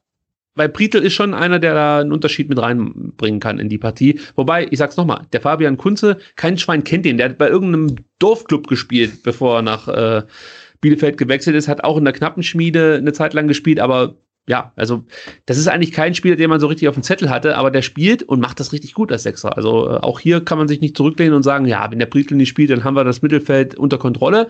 Aber das wird interessant zu sehen sein, äh, auch von der Grundordnung her, wie Bielefeld ähm, da auftreten wird. Also ich, ich, ich bin wirklich sehr, sehr gespannt auf dieses Spiel. Vielleicht noch drei Spiele, über die wir sprechen müssen äh, in dem Fall und auf die man achten sollte. Zum einen natürlich Marcel Hartel, zentraler Mittelfeldspieler, 24 Jahre alt, beidfüßig, immer gut, kam im Sommer von Union und ich glaube, die beißen sich schon so ein bisschen mhm. in den mhm. Arsch, dass das sie den abgegeben richtig, haben. Richtig, richtig guter Transfer von, von Arminia, ne? Mann, Mann, Absolut. Mann. Sieben Vorlagen geliefert, spielt extrem gute lange Bälle, ist natürlich prädestiniert für dieses Spiel, das die Bielefelder zu Beginn der Saison ausgezeichnet hat, aber hat auch ein super Passspiel, also auch kurze Bälle bringt er an den Mann, ähm, spielt immer wieder die entscheidenden Pässe vor dem Tor, also es sind nicht nur die Vorlagen, sondern halt eben auch die Bälle, die die Chancen dann nochmal ermöglichen. Also der Ball sozusagen vor der eigentlichen Chance. Äh, Ligafight liegt ja auf Platz drei, was das Passspiel angeht. Nur Manizek und Paccarada oder wie der heißt, aus, aus Sandhausen, die sind besser. Also Wanizek ist wirklich auffällig, wie wichtig der zum Beispiel für den KSC ist. Ähm, ja, aber Hartl kommt dann schon auf Platz drei, also richtig, richtig gut. Gute Dribblings, gute Standards, arbeitet auch noch gut nach hinten mit es, ist, es sind eigentlich fast nur Stärken, die ich hier aufzählen kann. Wenn überhaupt, gibt es äh, Schwächen im Kopfballspiel und ist jetzt auch nicht so der robuste Spieler. Also er vermeidet eher das Tackling. Ähm, so kann man ihn vielleicht kriegen. Also Hartl gegen Endo stelle ich mir interessant vor. Mhm. Ähm, Mangala mache ich eher Abstriche. Also ich glaube auch nicht, dass Mangala so als, als klassischer Sechser fungieren wird. Ich gehe davon aus, dass Mangala ein bisschen höher positioniert wird. Also ich, ich, ich glaube, dass Mangala und Castro sich auf einer Linie aufhalten werden und Endo ein Stück weiter hinter. Und Endo wird dann mit Hartl äh, sich auseinandersetzen dürfen. Das könnte ein interessantes Duell werden. Also mal gespannt, wie er das so löst. Zweiter Spieler, den ich wichtig finde, ist Cedric Brunner als Rechtsverteidiger. Auch der, ich glaube, der stand auch schon häufiger mal in Bielefeld in der Kritik. Ich bin mir jetzt nicht ganz sicher, ob ich den jetzt gerade verwechsel äh, mit, mit ähm, ähm, Jonathan Klaus. Einer von den beiden steht auf jeden Fall mal in der Kritik. Und trotzdem muss man sagen, hat der Brunner bislang eine gute Saison gespielt als Rechtsverteidiger. Zwei Tore geschossen, zwei Vorlagen geliefert. Äh, wurde beim FC Zürich ausgebildet und das richtig gut. Starkes Kopfballspiel ähm, das fällt immer wieder auf. Spielt immer wieder vorbereitende Pässe. Also auch er ist so ein Spieler, der die Chancen mit einleitet. Das sollte man auch unterbinden, dass er da so ins Rollen kommt, möchte ich mal so sagen. Ist ein sehr harter Gegenspieler. Auch hier wird es halt interessant. Gegen wen muss er dann spielen, wenn es gegen den VfB geht? Spielt er gegen Silas, ähm, der über links kommt, oder spielt er über Massimo, Schulinov, Gonzales wäre vielleicht auch ein interessantes Duell. Brunner gegen Gonzales, das könnte ich mir auch schön vorstellen. Ähm, ja, auch ein sehr, sehr interessanter Spieler und äh, vielleicht der ein oder andere Bundesligist könnte vielleicht mal anklopfen, denn der Vertrag läuft aus. Ja, könnte man vielleicht noch mal drüber nachdenken, wenn man gerade einen Rechtsverteidiger sucht oder so. Ja, ich glaube, das ist sowieso ein Problem, dem sich dann die Bielefelder ähm, konfrontiert sehen, ne? wenn sie dann ähm, aufsteigen sollten. Also wie viel von der Mannschaft bleibt dann übrig, weil das sind echt einige Spieler, ähm, die dann bei Bundesligisten Interesse erwecken dürften. Ja, ja, also das sind gerade so, so, ich denke mal gerade für so Mannschaften wie Frankfurt oder oder äh, weiß ich nicht, ja, auch Mainz, Union oder so, Augsburg, Mainz, Union, ja. also je nachdem wer drin ja. bleibt halt, ne? Also Köln, ähm, ja, da werden schon einige anklopfen. Ja, und dann eben Prietl, den ich hier noch äh, mit aufzählen möchte, bei den drei Spielern, auf die man achten sollte. Und wie gesagt, ich habe gleich noch einen Joker, weil ich, wie gesagt, nicht weiß, ob der Prietl dann letzten Endes spielt. Äh, aber auch der sollte er spielen. Ähm, achtet auf den drei Tore, eine Vorlage, das als defensiver Mittelfeldspieler richtig gute Tackles, ligaweit auf Platz 5 von allen Spielern, also was das Tackling angeht. Sehr unangenehmer Spieler. Und auch hier könnte ich mir vorstellen, dass Daniel Didavi Probleme bekommt gegen, gegen Prietl. Ähm, auch ein sehr interessantes Duell. Und ich glaube, da wird auch dann wahrscheinlich das Spiel entschieden. Also wer kann sich da durchsetzen? Ähm, Didavi oder Hartl? Ähm, auf der anderen Seite, wer bekommt den entscheidenden Kreativspieler besser in den Griff? Ich gehe jetzt mal davon aus, dass Endo gegen Hartl spielt, deswegen ist es dann Endo oder Prietl, wenn er spielen sollte. Das, das wird wirklich sehr, sehr interessant. Also achtet mal so ein bisschen auf, die, auf das Zentrum, muss man sagen, in diesem Duell, auch wenn die Außenbahnspieler mit Sicherheit auch eine große Rolle spielen werden. Das ist auf jeden Fall ein tolles Spiel, da, da lege ich mich jetzt schon fest. Und meine, meine äh, Ersatzkandidaten, sollte der Prietl nicht spielen, sind zum einen natürlich Fabian Klos, man muss ihn erwähnen, das ist halt ja. einfach der herausragende Spieler. Und ich habe gelesen, Sebastian, ligaweit liegt er in Sachen vergebene Großchancen auf Platz zwei. Ja, das kann man sich gar nicht vorstellen. Er hat 16 Treffer oder 17 Treffer erzielt und trotzdem hat er noch 10 Großchancen vergeben. Äh, nur Gonvoulard mit 13 Großchancen äh, ist, ist, ist noch schlechter, äh, was das Verwerten von eben solcher Großchancen angeht. Also der Klos ist halt, halt ist einfach nur eine Maschine. Also das ist geiler Spieler. Punkt. Und der andere ist Jonathan Klaus, äh, den ich ja vorhin schon ganz kurz erwähnt habe. Auch er mit zwei Toren, fünf Vorlagen, auch ein Spieler, auf den man achten sollte. Gut, ich würde sagen, dann habe ich die Bielefelder so ein bisschen ähm, skizziert und man kann sich so vorstellen, was auf uns so zukommt. Vielleicht abschließend meine Meinung, also ich glaube, äh, wie gesagt, dass das Zentrum ganz, ganz wichtig oder entscheidend sein wird, ähm, welcher Spieler sich da durchsetzen kann, ob die Davi seine Kreativität mit reinbringen kann. Auf der anderen Seite wird es auch interessant sein, vor allem dann unsere linke Seite, wie sie damit zurechtkommen, dass äh, bei Bielefeld äh, wirklich ein, ein, sehr guter Rechtsverteidiger mit Brunner auf eben den Außenspieler wartet. Ich, also Silas ist für mich ein Kandidat und die Davi. Das sind für mich diese zwei Schlüsselspieler, die dieses Spiel für den VfB entscheiden könnten. Und auf der anderen Seite natürlich dann äh, Klos. Und äh, dann kommt unsere Innenverteidigung wieder ins Spiel. Also wer spielt gegen Klos? Wie spielt man gegen Klos? Wie funktioniert das? Das ich kann es nicht vorhersagen. Also ja, aber ich, ich glaube, man muss sich nicht zu weit oder man lehnt sich nicht zu weit aus dem Fenster, um zu sagen, dass das Spiel am nächsten Montag ähm, das schwerste Heimspiel für den VfB wird. Also äh, Arminia Bielefeld hat auswärts achtmal gewonnen. Ich meine, der HSV kommt noch und der HSV, weißt du, wer auf die auswärts gewonnen haben? Hm, gleich weiß ich's. äh, dreimal, dreimal, ne? Die sind Dritter so, in der Auswärts okay.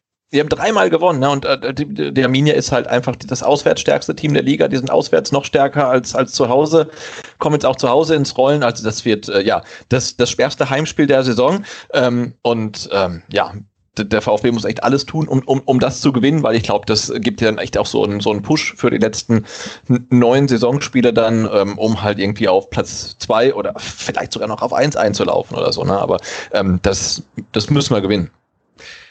Also ich lehne mich jetzt weiter aus dem Fenster und behaupte, wenn der VfB ein Gegentor bekommt, werden sie dieses Spiel nicht gewinnen. Äh, ja gut, wenn sie halt schon drei Tore geschossen haben, dann das Gegentor bekommen, dann ja, aber sie sollten halt äh, nicht ja. in Rückstand geraten. ich sage grundsätzlich, wenn sie, also wenn Bielefeld in Stuttgart trifft, dann wird Bielefeld dieses Spiel nicht, nicht verlieren. So, so möchte ich es ausdrücken.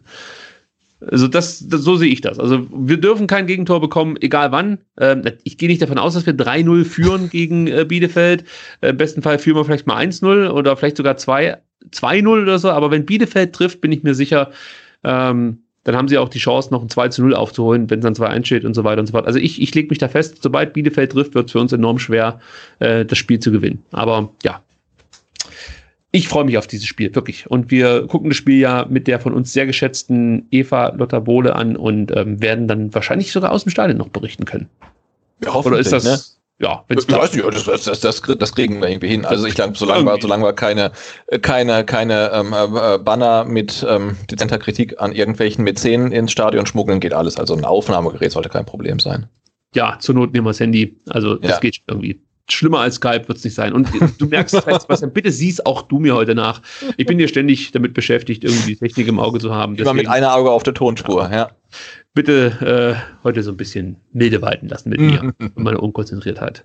Bei dem ein oder anderen Vortrag hier. Gut, ganz kurz, U21, U19, ich kann schon mal vorwegschicken, ich habe von dem 2-2 gegen den KSC rein gar nichts mitbekommen. Ich leider auch nicht, also ja, was deswegen gelesen und habe gehört, dass der, der, der Ausgleich ähm, zu Ungunsten des VfB ist, glaube ich, relativ spät erst fiel, ne? Ja, genau, das habe ich noch mitbekommen, aber ich bin direkt nach dem Spiel ähm, in Fürth bin ich, bin ich rausgegangen in den Wald. Wirklich mhm. nicht zur Schreitherapie, sondern einfach, um mir die Füße zu vertreten und ein paar andere Gedanken äh, in den Kopf zu bekommen. Ähm, also deswegen habe ich dieses Spiel der U19 überhaupt nicht verfolgt und auch nicht groß nachgelesen, was da jetzt passiert ist. Deswegen thematisieren wir das jetzt nicht lange. Äh, was ich aber interessant fand, war der Auftritt der U21, die mit 0 zu 5 oder andersrum mit 5 zu 0 in Ilshofen gewonnen haben.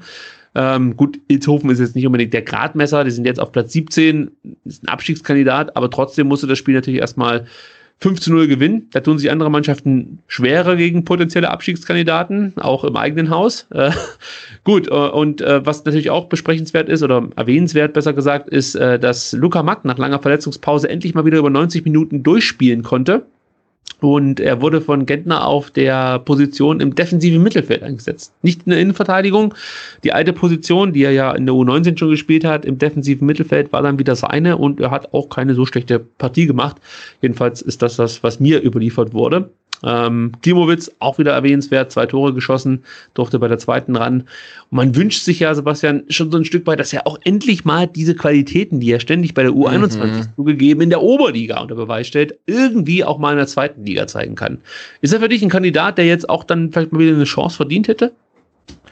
Grundsätzlich schon, aber jetzt kommen wir ja auch dann in der äh, Zweitligasaison so, so langsam Richtung ähm, Crunch-Time, ne? Und da, da weiß ich halt nicht mehr, ähm, oder bin ich mir nicht sicher, ist es jetzt die, die richtige ähm, Phase, der richtige Zeitpunkt, um, um halt ähm, ja, Spieler aus der zweiten Mannschaft wieder ranzuführen, ist der richtige Zeitpunkt, um Langzeitverletzte wieder ranzuführen, ähm, weil eigentlich ja mu musst du jetzt immer deine beste Elf auf den Platz bringen und wenn du der Meinung bist, ähm, ähm, Klimowitz gehört nicht dazu, dann, dann kann er auch nicht spielen. Ne? Du musst jetzt wirklich ähm, Punkte holen, Tore schießen ähm, und kannst da, glaube ich, jetzt echt mal ke keine Rücksicht mehr nehmen. Aber klar, wenn du der Meinung bist, Klimowitz ähm, ist halt dann stärker als ein, weiß ich nicht, Silas oder Schurdinov oder sonst wer, dann der, da kannst du natürlich auch bringen. Aber ansonsten, ja, finde ich es ein bisschen schwierig. Aber er zeigt ja, ich finde, er hat auch in der zweiten Liga gezeigt, ähm, dass er durchaus das Potenzial hat, ähm, in der ersten Mannschaft zu kicken.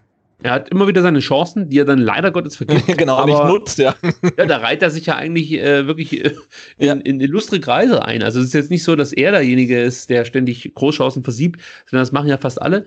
Äh, von daher kann man vielleicht sagen, okay, für so einen jungen Spieler ist es dann auch erwähnenswert, dass er ständig in Positionen kommt, die dann verheißungsvoll sind. Und ähm, auch er muss wie Silas mit Sicherheit noch so ein bisschen am Abschluss arbeiten. Ich könnte mir auch vorstellen, man sagt dann immer, ja, der, der Abschluss muss besser sitzen und so. Ich glaube, das ist auch eine Tempofrage. Also das siehst du halt, dass, dass die Gegenspieler natürlich anders anlaufen und schneller bei dir sind als äh, in der Oberliga. Und ähm, die paar Sekunden oder Zehntelsekunden, die dann den Unterschied machen, äh, sorgen halt dann dafür, dass du eben ja deine Chance nicht so verwandeln kannst wie in der Oberliga. Und das wird natürlich noch krasser dann in der Bundesliga sein, sollten wir aufsteigen. Aber gut. Genau, aber, aber äh, trotzdem gibt es ja wenig Argumente, warum er zum Beispiel die Chance gegen Leverkusen im Pokal nicht nutzt. Ne? Also die. Ja. Wenn du, wenn du ein guter Stürmer bist, dann machst du den halt einfach rein und jetzt gegen Aue und, und gegen Leverkusen halt zweimal solche hundertprozentigen halt versiebt und ähm, das ist, glaube ich, auch ein Grund, warum er halt dann äh, halt doch in der zweiten Mannschaft spielt und nicht in der ersten. Sein Vater hätte beide gemacht. Da lege ich mich fest. Der, der, der, der hatte drei, drei, drei Tore aus den beiden Aus Chancen. den zwei Chancen gemacht, genau. Gut, äh, was man noch erwähnen muss, die Kickers, die sollten ja auch am Samstag in die Rückrunde starten. Äh, leider Gottes ist das Spiel gegen Bissingen verschoben worden, weil äh, es hat irgendwie am Freitag geschneit. Das habe ich gar nicht mitbekommen. Ich war allerdings auch nicht hier äh, ums Eck rum, wie man so schön sagt. Aber es muss irgendwie auf dem Killesberg geschneit haben. Äh, dann muss es relativ schnell abgetaut sein, der Schnee. Und dann stand Wasser auf der Spielfläche. Und deswegen musste dieses Spiel gegen Bissingen verschoben werden. Ah, du meinst in, Degal, äh, ähm, in, in Degerloch? Ja, auf dem Killesberg oben, habe ich gesagt, wa? ja. ja. Hast du ja. gesagt, aber die haben schon, die haben schon in den in Degerloch gespielt, oder? Ja. Und nicht auf dem Killesberg. Wie komme ich denn jetzt auf den Killesberg? Ich weiß nicht. Wahrscheinlich zu viele, zu viele äh, äh, äh, Nathalie Grahl ähm, Instagram Stories geguckt oder so. Nein, das äh, ging an mir vorbei. Also das ist, ich, kann ich gleich mal dazu sagen, ich weiß nicht, wie sich Spielerfrauen aktuell auf die große Krise vorbereiten. Nur das, was auf Twitter äh, kommuniziert ja, wird, ja, ja, landet auch bei mir. Ich verfolge da nichts. Ja, aber es liegt wahrscheinlich halt wirklich an dieser scheiß Aufzeichnung, dass ich äh, gedanklich irgendwo anders bin. Aber gut, äh, die Kickers, wie gesagt, haben nicht gespielt und ähm, der Herr Gentner hat gleich dazu gesagt, äh, wir wollten den Spielausfall der Stuttgarter Kickers nutzen und uns ein kleines Polster schaffen. Das ist uns gelungen. Diese Einstellung ja, gefällt mir. Nochmal richtig schön reinreiben, dass VfB jetzt hier, ich glaube, mit fünf Punkten Vorsprung in die nächsten Spiele geht. Nächste genau, Spiele. und die Kickers holen ihr Spiel am 10.3. nach ähm, ah, okay. Bissing.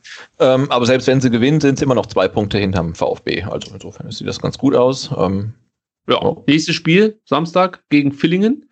Die stehen aktuell auf Platz 7. Auch die konnten am Wochenende gegen Reutlingen äh, nicht spielen. Zu Hause ähm, wurde da auch wahrscheinlich dann wegen Schnee das Spiel abgesagt. Ja, ist eine gute Mannschaft. Also das wird nicht so leicht. Ähm, aber man spielt zu Hause und da ist ja der VfB ganz gut unterwegs.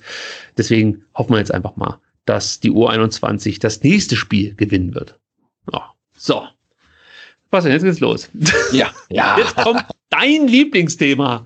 Nein, es ist äh, ein wichtiges Thema. Und zwar geht es natürlich jetzt um die Causa äh, Klopp, wollte ich fast schon sagen, aber es ist Hopp, äh, um den es hier gehen soll. Äh, und ich würde mal sagen, wir steigen damit ein, dass wir, äh, oder dass ich kurz vorlese, was Sven Mislint hat zu den Vorfällen in Hoffenheim so gesagt hat. Nicht mhm. nur zu diesen Vorfällen, sondern allgemein ähm, ja, zu dem, was aktuell so in Stadien vor sich geht. Ich denke, wir müssen den Vorfall in Hoffenheim jetzt nicht nochmal erklären. Das wird ja jeder mitbekommen haben, was sich dazu getragen hat, oder? Ja, da gab es ja keinen Weg dran vorbei, ja. Ja, denke ich auch. Also Sven Missentat sagt, Diffamierungen und Ausgrenzungen aufgrund von Herkunft, Kultur und Religion hat im Fußball nichts zu suchen. Ich finde es wichtig, dass wir als Club alle notwendigen Zeichen setzen, die wir überhaupt, die wir überhaupt aussenden können. Wir müssen in der heutigen Gesellschaft extrem aufpassen, in welche Richtung sich das Ganze bewegt. Im Moment ist es von der Tendenz her nicht so, dass wir das gut finden. So, und dann ging es natürlich darum, was passiert, wenn jetzt zum Beispiel am Montag in der Cannstatter Kurve sogenannte Hassplakate auftauchen würden. Da sagt Sven Mislintat, wenn es in der Cannstatter Kurve künftig Hassplakate geben sollte, müssen wir das bewerten, auch unter dem Gesichtspunkt, ist das nur ein Idiot oder sind es mehrere?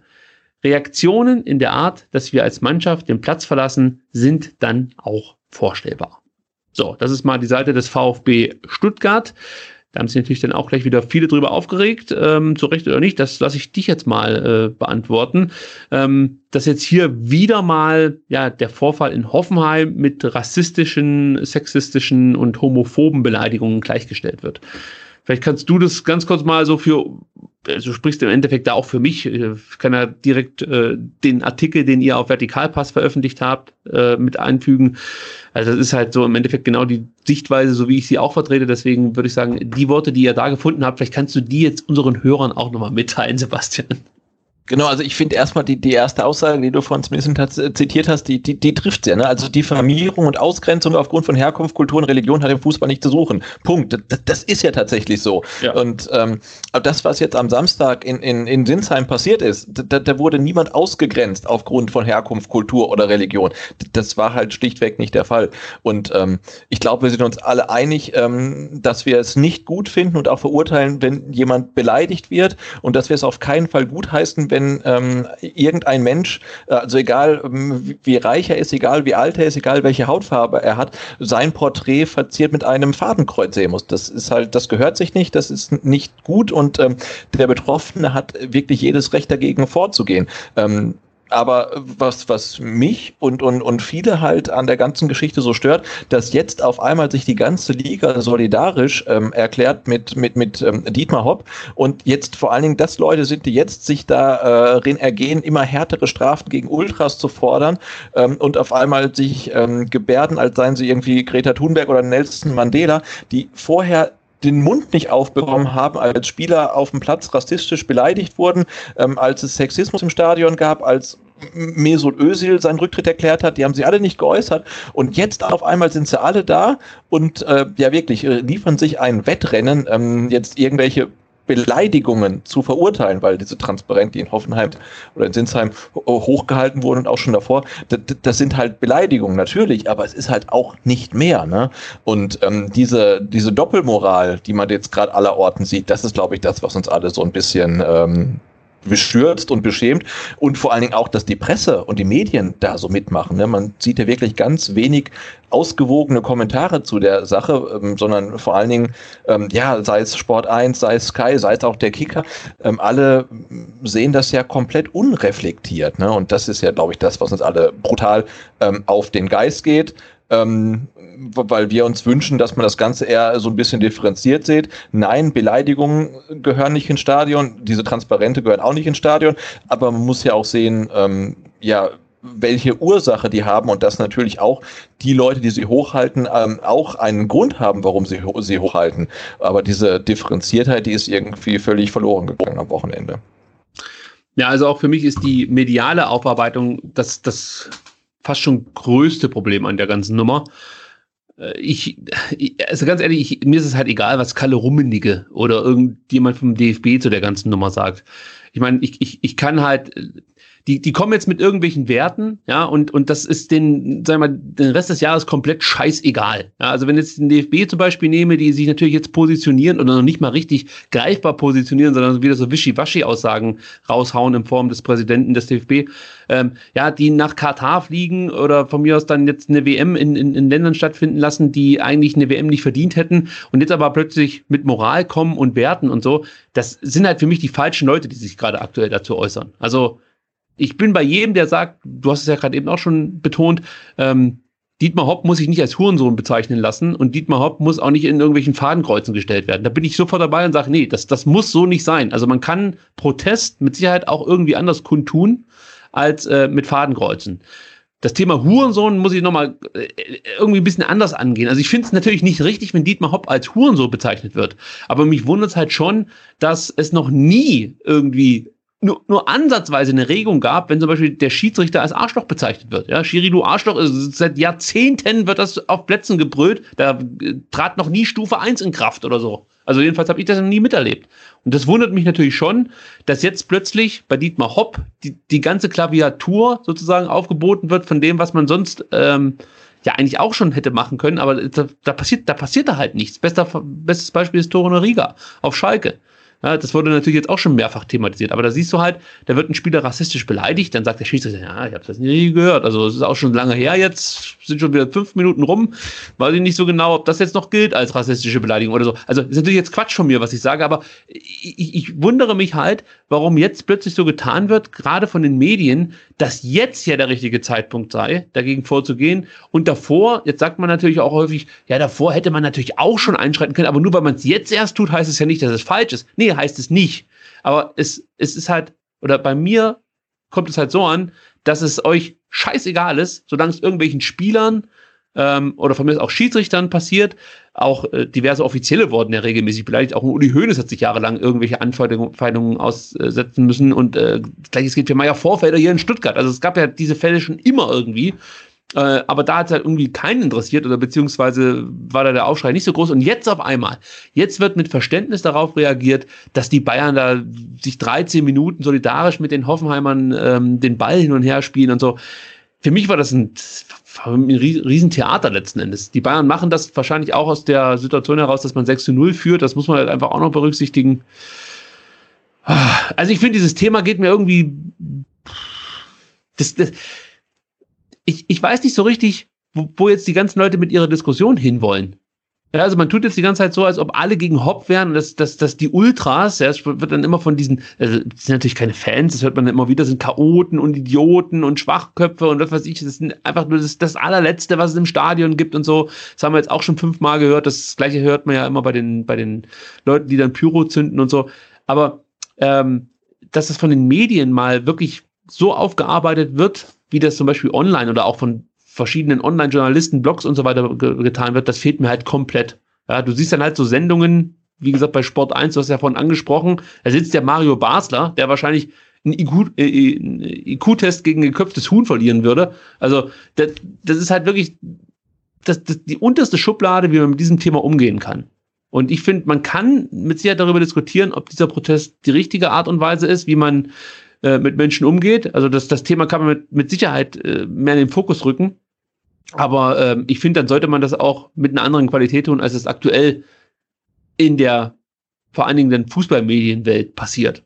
Und das, ja, weil die, nein, die, ja. die Betrachtung, die wir ja derzeit äh, weitestgehend ähm, mitbekommen, ist ja einfach komplett einseitig. Ne? Also da, da, da geht es ja nur darum, ähm, hopp, gut, äh, Ultras böse. Und das greift halt viel zu kurz. Man muss halt dann wirklich äh, suchen, äh, um halt ausgewogene Kommentare zu finden. Also da kann man ähm, den, den, den Marco Fuchs erwähnen, der bei Spiegel Online einen guten ja. Kommentar dazu geschrieben hat, den Christian Spieler, der bei der Zeit einen tollen ähm, Kommentar dazu geschrieben hat. Äh, und ja, man muss das halt wirklich ähm, in, in seiner Gesamtheit halt irgendwie betrachten. Und ja, und dann, wenn man das tut, dann muss man sich wirklich fragen, also Leute wie, wie, wie also dass Mario Basler das im Doppelpass so meint, wie er es sagt, das glaube ich sofort, weil das, das ist halt so. Ähm, aber ich halte halt zum Beispiel den Karl-Heinz Rummenigge für, für intelligenter als äh, also ich kann mir nie, wirklich fast nicht vorstellen, dass er das, was er da sagt, wirklich ernst meint. Ne? Jetzt haben sie ja, hat, haben die Bayern ja, glaube ich, heute eine,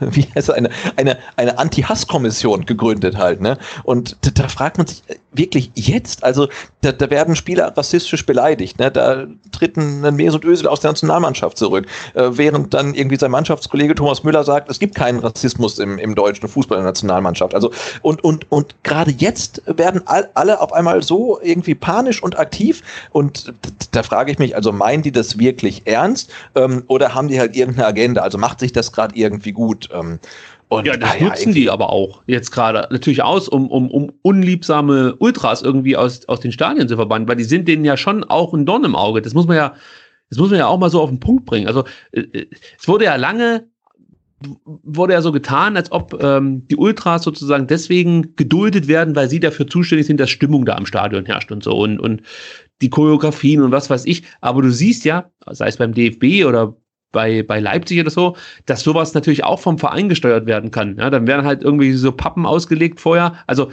dieses, die Ultras bringen die Stimmung ins Stadion, ist, glaube ich, für die, für die ganzen Offiziellen da, äh, sei es jetzt ein Kalle Rummenige oder was weiß ich, wer sich da sonst noch so geäußert hat, ähm, glaube ich, wirklich nur noch so Leute, die man nicht so gern im Stadion hat. Also ja, absolut. Ich meine, also ich, ich, ich kann mir schon vorstellen, nutzen dass, dass, dass, dass ähm, sich viele Funktionäre in der Bundesliga ähm, wünschten, ihr Club wäre so wie RB Leipzig. Ne? Also du hast halt kaum Mitglieder, du kannst halt alles schön steuern. Ähm, genau. Deine Fans haben eigentlich keine unbequeme Meinung. Das ist doch super. Ne? Ich meine, und klar, aus äh, Business-Gesichtspunkten, da, da musst du ja auch so denken. Und ich finde, das lässt ja auch schon tief blicken, dass sich die Bayern dann halt irgendwie komplett auf die Seite von Dietmar Hopp schlagen und ähm, gegen ihre eigenen Fans austeilen. Ne? Also wirklich ganz klar. Und äh, wie man hört, wussten sie ja vorher von von den Protesten.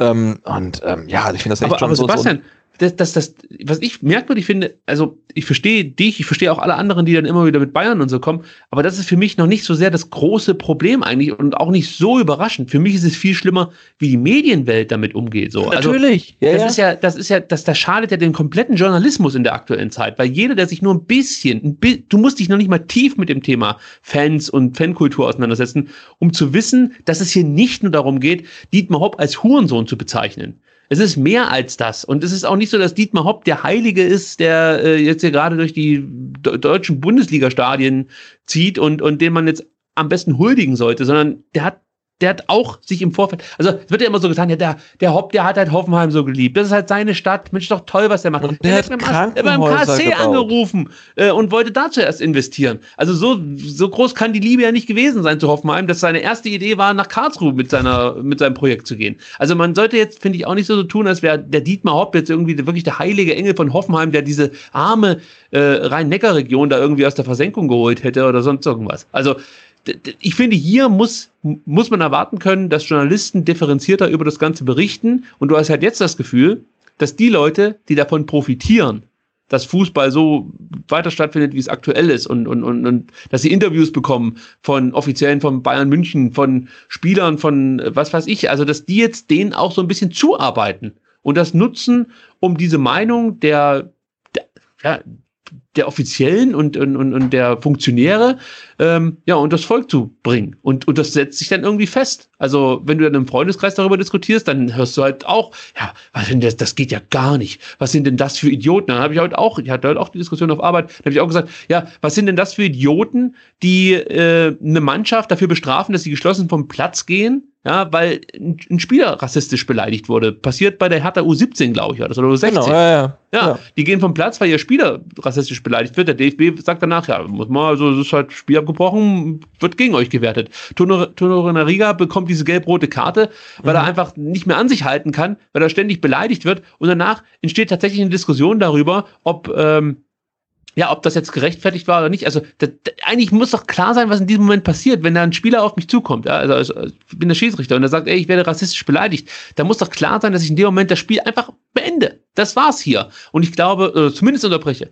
Und das passiert halt nie bei rassistischen Fällen. Und ja, auch und darüber kann man berichten. Stellt, stellt sich dann halt Schalke auch dann mit der Historie Ach, eines Clemens Tönnies hin, der halt irgendwie einen ganzen Kontinent beleidigt, stellt sich dann jetzt hin und sagt, ja, wir fahren halt nicht einen Drei-Stufen-Plan, sondern einen Einstufenplan und jegliche Beleidigung wird sofort mit Spielerbruch ähm, äh, ja, äh, das ge geahndet so. halt, ne? Und da bin ich echt mal gespannt, was da dann, äh, ich glaube, morgen ist das dann passiert, ne? Und ich denke, dass diese Woche noch einiges passieren wird. Das aber, aber, aber klar, jetzt in der Berichterstattung, also da haben sich viele ja der kompletten Lächerlichkeit preisgegeben. Also sei es äh, das aktuelle Sportstudio, äh, sei es der Doppelpass von Sport 1, äh, sei es auch der Kicker, der dann heute irgendwie titelt mit großer Sport. Also wobei, das, man, wobei man dazu sagen muss, man muss es, man muss es sich durchlesen. Also das ist nicht nur schwarz äh, und weiß, sondern da wird schon noch ein bisschen detaillierter diesmal drüber berichtet, als das noch ähm, auf der Titelseite den Anschein macht. Also ich habe mir das durchgelesen. Ich möchte jetzt hier nicht hochjubeln oder so, aber es wird sich etwas differenzierter mit dieser Thematik auseinandergesetzt. Das schon, aber es geht natürlich auch noch, noch viel, viel besser. Ne? Das äh, haben ja, wir ja. gezeigt. Ne? Und wenn man jetzt heute, ähm, jetzt habe ich es gerade nicht auf Griff, doch ich habe es auf Griff, ähm, hat sich ja dann auch der, ähm, ah, jetzt weiß ich gerade gar nicht, wie er heißt, ich glaube der Vorstandsvorsitzende von Werder Bremen, ja mhm. ähm, ne, ge geäußert und der kriegt es tatsächlich hin, das sehr differenziert zu machen und weitaus differenzierter ähm, als ähm, neun von zehn ähm, Fernsehsendern und, und äh, in der Presse. Und es geht und es ist gar nicht so schwierig halt. Ne? Und man, man fragt sich also, warum kommt dann die meisten Journalisten halt dieser, die, diesem Anspruch oder werden diesem Anspruch nicht gerecht? Und also das, das fand ich wirklich äh, fatal. Also ich habe heute noch einen einen Kommentar gelesen dann vom Sport 1, ähm, auch Vorstand oder so. Äh, furchtbar, ne? Also wirklich komplettes Schwarz-Weiß ähm, das Denken Interview halt. Von dem ne? Schickert an. Da fesselt ihr an die ja, Birne. Genau, genau. Und also der, der fordert ja, also dass er nicht die Todesstrafe fordert für ähm, Ultras ist ja schon, ist ja das Einzige, aber sonst, ne, also ja, man muss halt äh, die, die, die Leute dann halt abgreifen und einen Tag in die Zelle stecken, das hat schon immer funktioniert. Also da, da fragt man sich, wo es sind wir denn? In, in, der, in der DDR oder in, in Nordkorea oder also, was soll denn das, ne? Und dazu muss man auch noch sagen, also es wird ja jetzt hier, die Vorfälle in Richtung Hopp werden ja auf die gleiche Stufe gestellt wie Rassismus, Sexismus und Homophobie. Und das geht halt gar nicht. Also ähm, die, der Protest gegen Hopp ist ja was anderes als eine rassistische Beleidigung, aber es wird von den Medien oder von manchen Medien so dargestellt, als wäre das das Gleiche.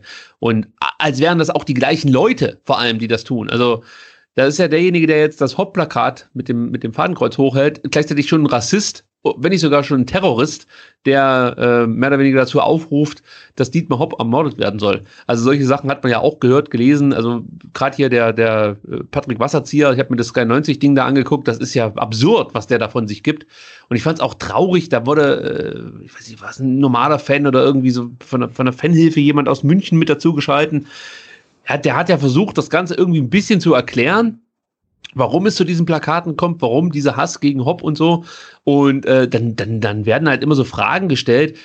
Äh, ja, es, ich kann mich erinnern, da meinte er so, ja, haben Sie sich mal überlegt, was das mit diesem Mann macht, wenn, wenn er dieses äh, Plakat sieht und so.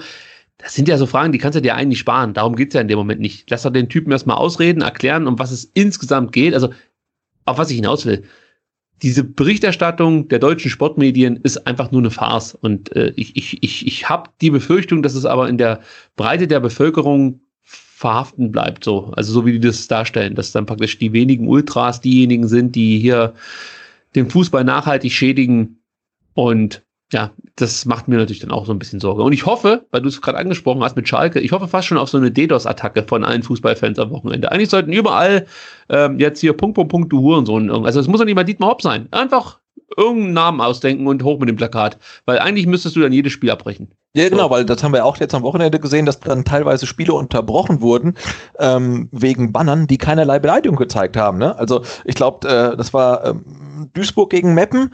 Ähm, das war ein, ein, ein Transparent, das war vorher genehmigt worden und ja. ähm, da stand ja, glaube ich, ich, ähm, ich, ich weiß den, den Wortlaut weiß nicht mehr, mehr ja. ähm, aber irgendwie, ähm, irgendwie der, der, der Wortlaut war ja, oder die, der, der Sinn war ja, äh, Versprechen werden gebrochen wegen eines Hurensohns. Ne? Also es wurde dort niemand beleidigt und der Schiedsrichter hat das Spiel deswegen unterbrochen. Und wenn das jetzt ähm, die, der, der Gradmesser ist, das ist ja ähm, vergleichsweise so, als ob ein Schiedsrichter in einem Spiel nach fünf Minuten vier gelbe Karten gezeigt hat. Und dann musst du dir überlegen, entweder du änderst deine Linie und zeigst weniger gelbe Karten oder du beendest das Spiel ähm, mit äh, sieben gegen sieben Spielern. Und ähm, da bin ich gespannt. Ne? Wir haben Pokal, also, also wir haben Schalke gegen Bayern, wir haben, äh, glaube ich, Gladbach gegen Dortmund, dann spielt auch Frankfurt noch.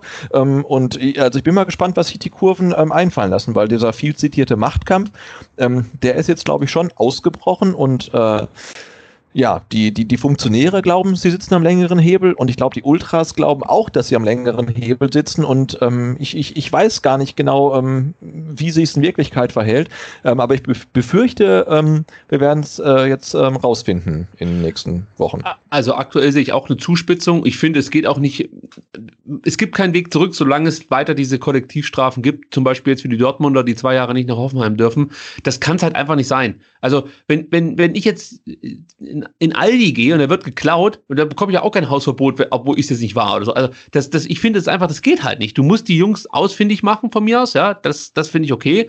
Wenn du die dann findest, kannst du denen eben ein Stadionverbot geben. Aber diese Kollektivstrafen, das funktioniert halt nicht mehr. Und dass die Leute da keinen Bock drauf haben, ist doch auch klar. Also ist doch nicht so, dass ein ganzer Block, ja, voller Dortmund-Fans ähm, jetzt die Meinung vertritt von, was weiß ich, einer Ultragruppierung oder so. Ja, mag sein, dass dann vielleicht ein Großteil des Blocks mitsingt, aber die singen natürlich auch Timo Werner ist ein Hurensohn mit. Es hat auch keine Sau interessiert. Oder ja. Mario Gomez ist ein Hurensohn. Auch da, da, da, wurden Witze drüber gemacht. Gomez hat das später selber im Bus mit seinen Mannschaftskollegen gesungen. Ich möchte es jetzt nicht schönreden, das ganze Thema, aber ich finde halt einfach, dass du, dass du jetzt hier nicht, äh, äh wie gesagt, einen ganzen, eine, kompletten Fans einer Mannschaft bestrafen kannst, weil wenige irgendwie so ein, so ein Plakat hochheben mit eben Hopp und dem Fadenkreuz drauf. Genauso wenig finde ich, dass du die Leute ähm, komplett, weiß nicht, aus der Cannstatter Kurve verbanden kannst, weil irgendwie die Südbande ähm, sexistische Plakate hochheben kann. Das, das, das, das funktioniert so nicht. Also ich finde, da sollte auch juristisch eine andere Aufarbeitung stattfinden. Und das ist ja offensichtlich auch halbwegs möglich, technisch. Und wenn nicht, dann haben sie halt Pech gehabt. Wenn sie es nicht herausfinden, wer das war, dann, dann kannst du nicht einfach alle bestrafen. Sowas genau, ich meine, nicht. und wenn, wenn Hoffenheim schon im, im, im Dortmunder Gästeblock äh, Richtmikrofone installiert, damit ja. sie es genau rausfinden können, dann, dann sollen sie es halt auch machen. Ne? Also, Wo es auch juristisch mal die Frage gibt, ist das überhaupt zulässig? Also, du kannst doch nicht einfach so ein Richtmikrofon da reinhalten und alle Gespräche mitschnüffeln und ähm, danach sagen, so, jetzt gucken wir uns das an. Ich habe das heute im Rasenfunk gehört, das hat sechs Wochen oder so gedauert, bis die herausgefunden haben, wer jetzt die Leute waren, die ähm, in, in Hoffenheim eben jene Sätze gesungen haben. Ja, also Dietmar Hopp ist ein Hurensohn oder Sohn einer Hure oder was auch immer da alles gefallen ist für ein Zeug. Ähm, das das finde ich halt auch rechtlich mal sehr interessant, ob da sowas überhaupt möglich ist. Keine Ahnung. Vielleicht geht es durchs Hausrecht oder so, aber es würde mich sehr wundern. Ja. Was ich noch krasser fand, das hat der Max Eber erzählt bei Sky 90. In Italien ist es so, dass die Leute taggen können.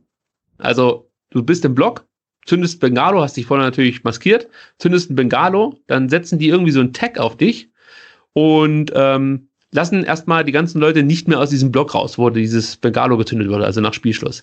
Und dann ähm, ist ja praktisch dieses, dieses ja, dieser Tag ständig auf dich gerichtet, die lassen die Leute nur langsam raus und wenn dann halt derjenige kommt, der diesen Tag abbekommen hat, dann ist er halt dran. So ging's diversen Gladbach-Fans, als die in Italien beim Auswärtsspiel waren. Die haben da Bengalos gezündet und es hat irgendwie Stunden gedauert, bis alle aus dem Block raus waren, weil sie eben diese Jungs irgendwie technisch festhalten können und dann ist halt immer so ein Punkt auf denen drauf und die wissen danach genau, wer diese Bengalos gezündet hat.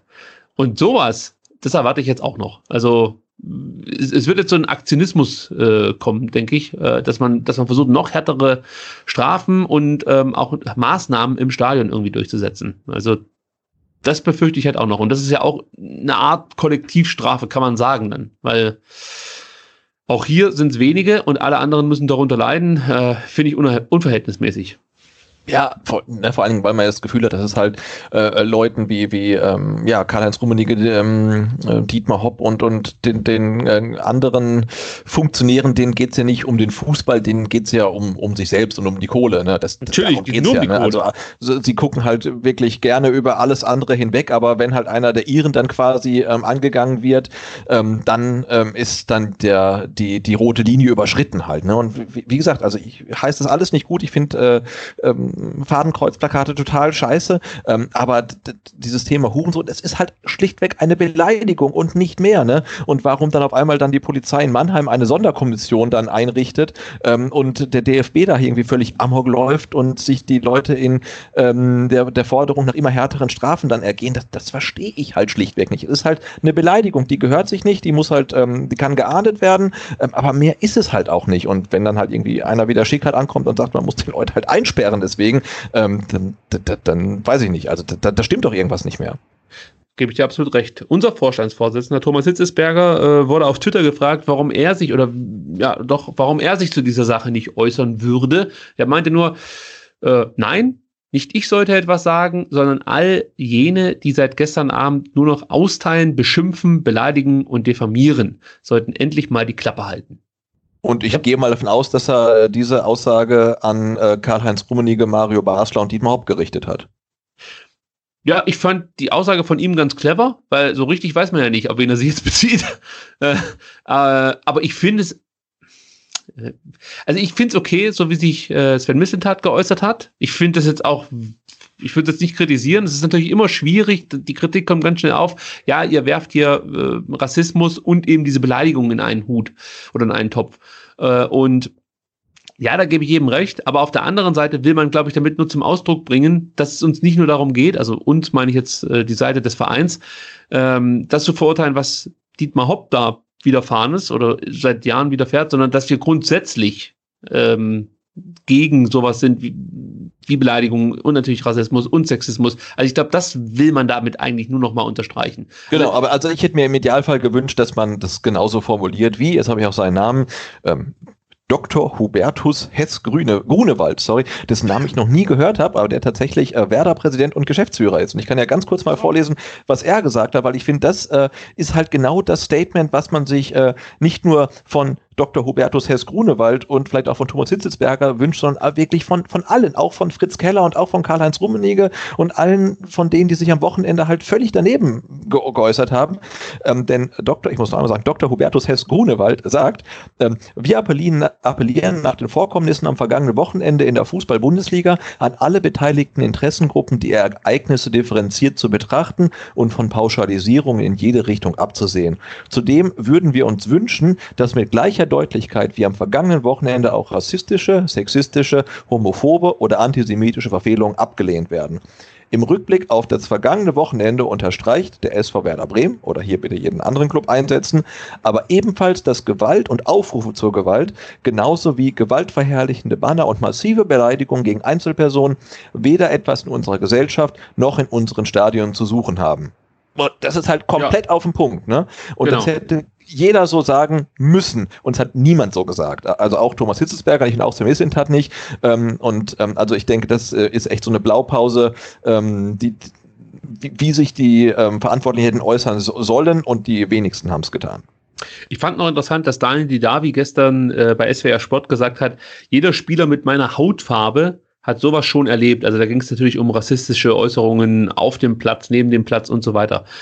Da habe ich mir auch gedacht, das ist so traurig, dass es ein Spieler sagen muss. Also ein schwarzer Spieler, dass, dass, der, dass er davon ausgeht, dass wirklich jeder schwarze Spieler, der in der Bundesliga oder wahrscheinlich überall, egal wo auf der Welt spielt, mit rassistischen Äußerungen leben muss. Und dann denke ich mir halt, wenn man so entschlossen ja schon vorher gegen Rassismus vorgegangen wäre, dann müsste Daniel David vielleicht sowas nicht sagen. Aber für Dietmar Hopp ist man jetzt bereit, endlich mal entschlossen gegen Beleidigungen, Diffamierungen, du hast das alles aufgezählt, vorzugehen. Und ich finde es halt einfach, das sagt halt viel aus, ja, was passieren muss, damit diese Leute aktiv werden, die dann vielleicht auch die Macht haben, was zu bewirken. Weil, ähm, dass, dass sich Fans darüber aufregen und echauffieren, das wissen wir ja. Aber dass man von Seiten des DFBs, von Seiten verschiedener Vereine das akzeptiert und eben nicht diese, diese, dieses, auch diese Medien so einsetzt, wie jetzt in dem Fall, das finde ich halt, ist auch eine Aussage. Kann jetzt jeder deuten, wie er will, aber äh, finde ich schon beachtlich, ja. Dass die Daniel die Davi sagen muss, jeder Spieler, der schwarz ist, hat das schon erlebt. Das ist einfach nur traurig. Und leider Gottes ist es auch noch wahr. Ja. Ja, genau. Und wie du sagst, ne, und jetzt, jetzt auf einmal irgendwie wachen alle auf, weil halt äh, Dietmar Hopp beleidigt wurde. Nochmal, ne, es gehört sich nicht, es muss geahndet werden, darf bestraft werden. Ähm, aber ja, dass sie sich jetzt halt die, die ganzen Funktionäre dann wirklich äh, so gerieren, als wären sie irgendwie Nelson Mandela. Das, ey, das, das kotzt mich halt komplett an. Ne? Die sind ähm, auch also komplett unglaubwürdig. Sebastian, guck dir doch an, wo, wo die Bayern ins Trainingslager fahren. Fahr doch da mal mit deiner Frauenmannschaft hin und lass die da mal ein bisschen kicken vor äh, den einen. Ja, aber Karl-Heinz Rummenigge gesagt, ja, seit die Bayern eine Partnerschaft mit Katar haben, ist in Katar alles schon viel besser geworden. Ja, und, und, und wer, hat die scheiß, wer hat die scheiß Stadien und den Mist dahin setzen müssen, damit die Bayern dahin fahren müssen? Ja, eben, irgendwelche also, Zwangsarbeiter. Das ist doch scheiße. Und das sagt keiner keiner. Und das und ist, Entschuldigung, das ist das, was mich so nervt. Da sitzt man bei den Medien und sagt, ja, nee, da hat der Kalle, also da muss ich den Kalle mal recht geben. Da sitzt der dumme Basler, erzählt irgend so einen Scheißdreck nach von, äh, dass Frauen Bengalos in ihrer Vagina ins Stadion schmuggeln und so ein Mist. Und die Leute sitzen da und klatschen. Wo sind denn da Leute von den Medien, die dann das mal auch ins richtige Licht drücken und sagen, nee, was die Bayern da machen, das ist halt einfach fast schon bigott, was da abgeht. Und alle finden es geil und keinen interessiert. Da werden, äh, da werden Verträge mit Fluggesellschaften abgeschlossen, die ihre Stewardessen rausschmeißen, wenn sie schwanger sind, beziehungsweise zur Abtreibung raten und kein Mensch reagiert. Es wird alles so hingenommen und jetzt, jetzt auf einmal, wo der Hopp, der, der Hopp wird Hurensohn genannt. Wir müssen den Spielbetrieb einstellen. Das gibt's nicht. Das kann's doch nicht sein. Ey, da fasse ich mir in die Birne. Was sind das dann für Werte, die da vertreten werden? Genau, das da frage ich mich jetzt tatsächlich bei, bei, bei Karl-Heinz Rummenigge zum Beispiel wirklich das Gleiche, was ich mich dann auch bei Donald Trump frage. Also glauben diese Menschen wirklich, was sie sagen? Also sind die so dumm? Oder ist das echt Kalkül? Und die wissen, dass sie halt kompletten Nonsens reden, aber sie machen es mit Absicht, weil sie irgendeine Agenda haben, ne? Und weil sie wissen, sie kommen damit durch. Ähm, aber, aber, du kannst ja nicht irgendwie dieses äh, dein, dein, deine, deine Sponsorship da mit Katar irgendwie verteidigen und sagen, dass in Katar alles viel besser geworden ist, ne? Und auf der anderen, also das ist halt völlig absurd. Da ist nichts besser geworden. Also vielleicht bei, bei dir auf deinem Trainingsplatz ist alles ziemlich geil. Aber sonst ist nirgendwo was besser geworden. Und das kannst du ja auch locker herausfinden. Du musst ja, da musst ja kein Hobbydetektiv sein, um herauszufinden, dass da rein gar nichts besser wird. Aber ja, ich glaube, das ist eine Gier, die die Leute antreibt. Also das ist einfach wirklich diese, diese Geilheit, noch mehr Geld einsacken zu wollen. Ich frage mich das dann auch immer wieder, ähm, bei, bei, zum Beispiel bei irgendwelchen Staatsmännern, jetzt schweifen wir ganz weit ab, die sich irgendwie Kohle unter den Nagel reißen. Und zwar nicht irgendwie zwei, drei, vier, fünf Millionen, sondern immer Hunderte und hunderte Millionen und Milliarden und was weiß ich, wo ich mir denke, ist denn nicht mal irgendwann gut? Haben wir nicht mal irgendwann so eine Grenze erreicht, wo man sagt, okay, jetzt sind wir eigentlich soweit ganz cool mit den, mit den Finanzen. Es geht immer nur um die eigene Karriere und um die Kohle. Es geht nicht darum, irgendwie jetzt den Fußball voranzubringen, was sie immer sagen, und den, äh, den deutschen Fußball, den wollen wir unbedingt auf die nächste Stufe bringen. Labert doch nicht so eine Scheiße. Ja, und auch dieses Mithalten mit, also kann der deutsche Fußball noch mithalten? Da gebe ich einen Fick drauf. Sag ich dir ganz, ist mir scheißegal, ob der deutsche Fußball in der Champions League mithalten kann. Das interessiert mich wirklich ein Scheiß Scheißdreck. Also wenn ich dafür meine Werte verkaufen muss, interessiert mich das ein Scheiß. Dann spiele ich halt nicht mehr in irgendwelcher Euroleague äh, um irgendwelche Titel mit. Also das kann, das kann doch nicht die Antwort sein, äh, wenn es darum geht, dass man, dass man Werte in, in, in eine gewisse Richtung wiederbringt. Also ich habe das Gefühl, dass der komplette Wertekompass von diversen Funktionären einen Drehfehler hat. Das ist mein Eindruck, den ich da habe. Und, und, und kein Mensch sagt was. Und da sind eigentlich die Medien, die Journalisten dafür verantwortlich, das in den Fokus zu rücken und richtig zu stellen. Ja, und die deren, können, deren Kompass ist ja genauso fehlerhaft eingestellt, wie wir jetzt genau. festgestellt haben. Ne? Also das, das, das macht ja niemand mehr. Die Autojournalisten, die jedes Auto hochjessen, weil sie da im Fünf-Sterne-Hotel fünf Wochen lang mit einem neuen M5 durch die Gegend fahren können und sagen, das ist echt geil. Da, du, da könntest du mich auf ein Dreirad setzen und ich würde es abfeiern, wenn ich so hofiert werden würde. Und so ist es doch. Und ich, wie gesagt, ich, ich greife greife nicht alle Journalisten an. Es gibt genügend Journalisten, die das richtig gut machen. Aber wie ist es denn, wenn ich, wenn ich irgendwie was höre von Journalisten, da wird darüber gesprochen, wie geil das Catering bei irgendwelchen Fußballvereinen ist und wo man sich die nächste, weiß ich nicht, Gummitiere-Box kaufen kann. Leck mich doch im Arsch! Das kann es doch nicht sein, dass das dein Job ist. Also das habe ich noch nie über meinen, jo meinen Job erzählt, dass ich jetzt, weiß ich nicht, in Basel bin, da gibt es irgendwie gutes CBD-Öl oder was weiß ich. Also ich finde, dass manche Journalisten irgendwie nicht ganz verstehen, dass sie mit dem, was sie jetzt gerade tun, dem kompletten Berufsstand keinen Gefallen tun. Und zwar nicht nur jetzt im Sportbereich, sondern allgemein. Es ist ja sowieso schon so irgendwie angekratzt bei vielen, dass sie nicht mehr das glauben, was aus, aus diversen Zeitungen zu entnehmen ist. Und ich finde genau das jetzt ja, unterstreicht ja eigentlich wieder die Furcht davor, dass nicht alles, was man liest, auch so ist, wie es letzten Endes ja dargestellt wird. Und du weißt gar nicht mehr, wen du glauben kannst und wem nicht. Selbst die Öffentlich-Rechtlichen schaffen es nicht, differenziert über dieses Thema zu sprechen. Und das ist eigentlich ein Armutszeugnis. Ja, ganz im Gegenteil. Also das ist eine aktuelle Sportstudio am Samstag, das war ja wirklich auch an, an Peinlichkeit äh, nicht zu überbieten. Und das sind halt gerade, was wir da jetzt gesehen haben, äh, das, das waren ja echt schon so, so Fox News-Verhältnisse. Ne? Also sei es das Sportstudio oder sei es auch der, der Doppelpass. Also ganz, ganz furchtbar. Ne? Also es gibt keine ne neutrale Einordnung der, der, der, der Dinge. Also die musste man wirklich, wirklich suchen einfach. Genau. Ne? Das ist äh, bestürzend. Genau, du musst sie suchen. Tagesthemen gestern Abend wird auch wieder von Chaoten, Unverbesserlichen gesprochen. Es wird nichts eingeordnet. Es wird einfach so da so stehen gelassen, dass die, da, da sind Leute, die hassen Dietmar Hopp, die wollen am besten, dass der noch morgen ermordet wird von irgendjemandem. So wird es am besten dann noch dargestellt. Die müssen aus den Stadien raus. Es muss personalisierte Karten geben. Es muss alles über, überwachbar sein. Am besten nie wieder Stehplätze. Alle raus, nur noch Logen. Leck mir Marsch. So. Und ich weiß gar nicht, ganz ehrlich, wie lange ich noch Bock auf diese Scheiße hab. Also, das, das, das, ich denke mir halt so, warum soll ich denn dafür kämpfen eigentlich? Also, du kannst diesen Kampf ja eh nicht gewinnen. Also, die Fans werden nicht als Sieger hervorgehen, das kann ich dir jetzt schon sagen. Die, wir verlieren diesen Kampf, definitiv, ist nur die Frage, wann. Aber du wirst nicht als Sieger rausgehen. Diese Kollektivstrafen werden nicht zurückgenommen werden, es werden noch drastische, drastische Maßnahmen äh, eingeführt werden und du wirst nicht als Sieger rausgehen aus der Nummer als Fan. Da bin ich mir sicher. Du hast, du hast die Wahl, dann irgendwie äh, so einen romantischen Verein noch beizuwohnen. Vielleicht hast du Glück und dein Verein spielt dann in der dritten Liga. Da ist es nicht ganz so schlimm. Aber jeder Bundesliga-Verein wird sich, glaube ich, auf lange Sicht so entwickeln, wie man es aktuell jetzt zum Beispiel bei den Bayern oder von mir ist auch in Leipzig ist vielleicht noch ein besseres Beispiel sieht.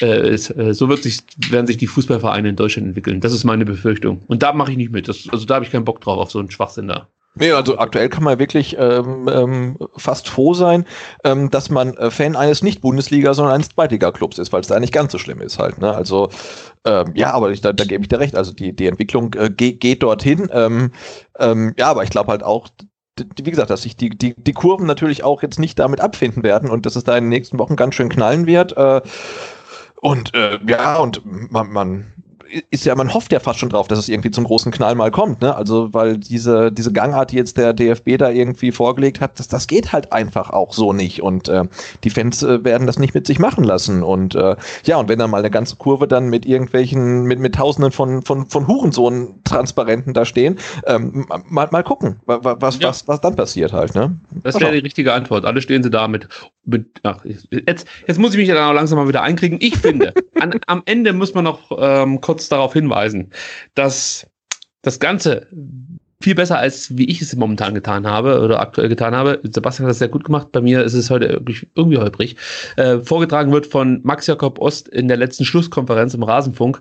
Ich finde, ähm, wer sich das anhört und das Segment dann eben ähm, zu den Vorfällen in München, der versteht eigentlich, was viele Fans aktuell von der ganzen Sache halten. Also ich finde, der macht das ein bisschen besser, als mir das jetzt gelungen ist. Aber Sebastian, ähm, du hast es sehr gut eingeordnet. Also ohne dich wäre ich verloren gewesen heute. Danke, danke. so, aber äh, mir ist aufgefallen, wir haben was vergessen. Den Startelf-Tipp. Genau. In dieser sowieso sehr merkwürdigen Sendung haben wir komplett diesen Startelf-Tipp jetzt ja auch noch hier ähm, vergessen. Den müssen wir jetzt noch schnell nachreichen mhm. und dann gehen wir nach Hause. Äh, jetzt muss ich mal gucken. Machen wir aber ganz schön umswitchen hier. Hast du deinen Startelf-Tipp schon oder machst du den jetzt hier on the fly? Ich mach den on the fly. Okay. Ähm, also im Tor sind wir uns ja wieder einig, das ist der Kobel. Ja. So, jetzt Innenverteidigung, beziehungsweise Dreierkette oder Viererkette. Änderst du da was?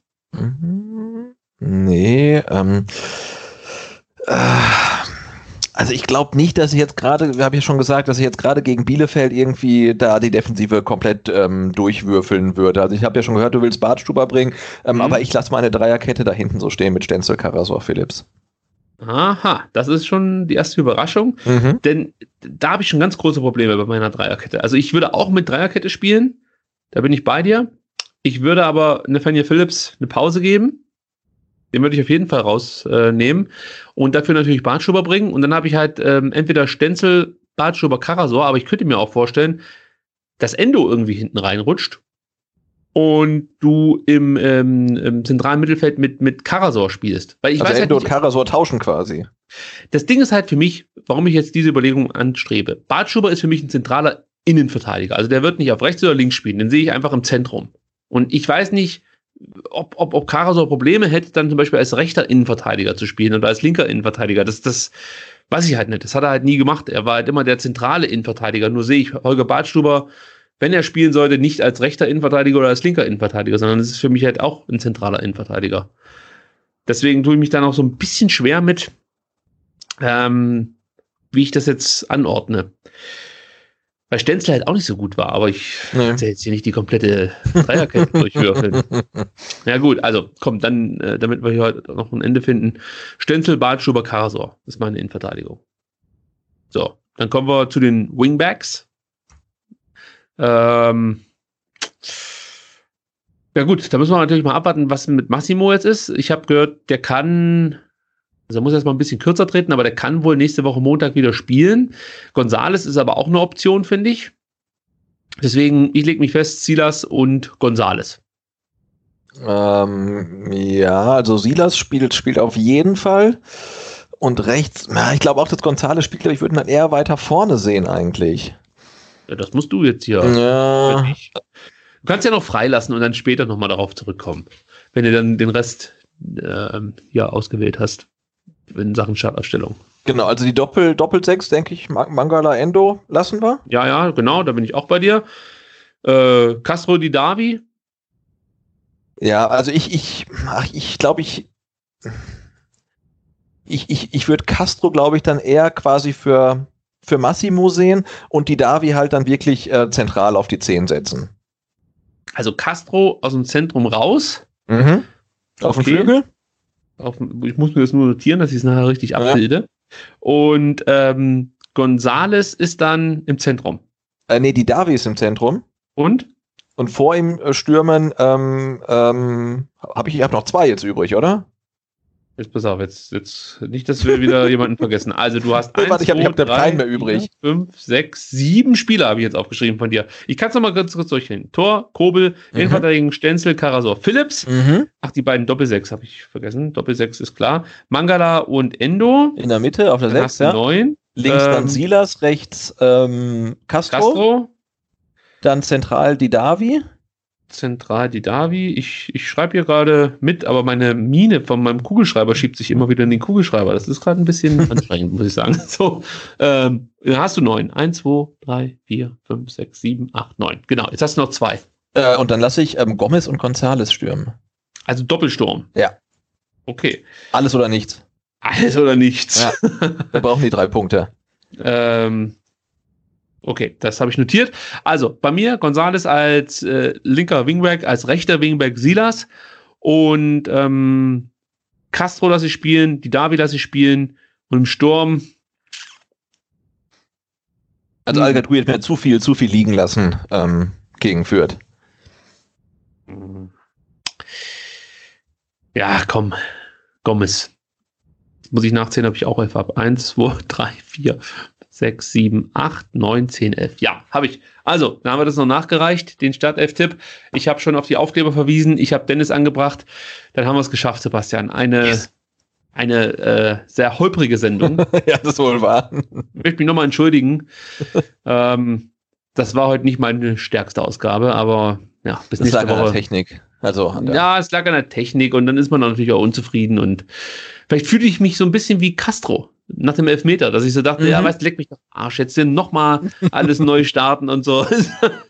ich habe die Schnauze voll. Ähm, ich habe sozusagen das Mikrofon in Richtung Schiedsrichter geworfen. Ah, egal. Gut, Sebastian, vielen Dank, dass du dir die Zeit genommen hast und den ähm, kleinen Ausflug wieder mit mir hier zusammen absolviert hast. Ja, aber ich gerne. Kann, man natürlich wie immer auf Twitter folgen. Ed Butze ist dein Twitter-Handle. Ed Vertikalpass ist äh, der Twitter-Handle ähm, ja, eures Blogs, also der von dir und deinem genialen Partner Andreas. Äh, ihr macht da hervorragende Arbeit und ich empfehle nochmal die Artikel der letzten Tage durchzulesen. Da gab es auch einen tollen Artikel zu Orel Mangala, den man sich vielleicht nochmal durchlesen könnte. Äh, vertikalpass.de, dann landet ihr da direkt auf der richtigen Seite. So dann sind wir eigentlich durch, oder? Ja, ich denke schon. Jetzt äh, freuen wir uns aufs super duper Spitzenspiel am nächsten Montag. Ja, mit besserer Technik hoffentlich. Also, schönen Abend. Der VfB hat eine bessere Technik als wir heute, ja. Bis dann. Ciao. Bis dann. Tschüss. Boah, das war eine Katastrophe, Leute.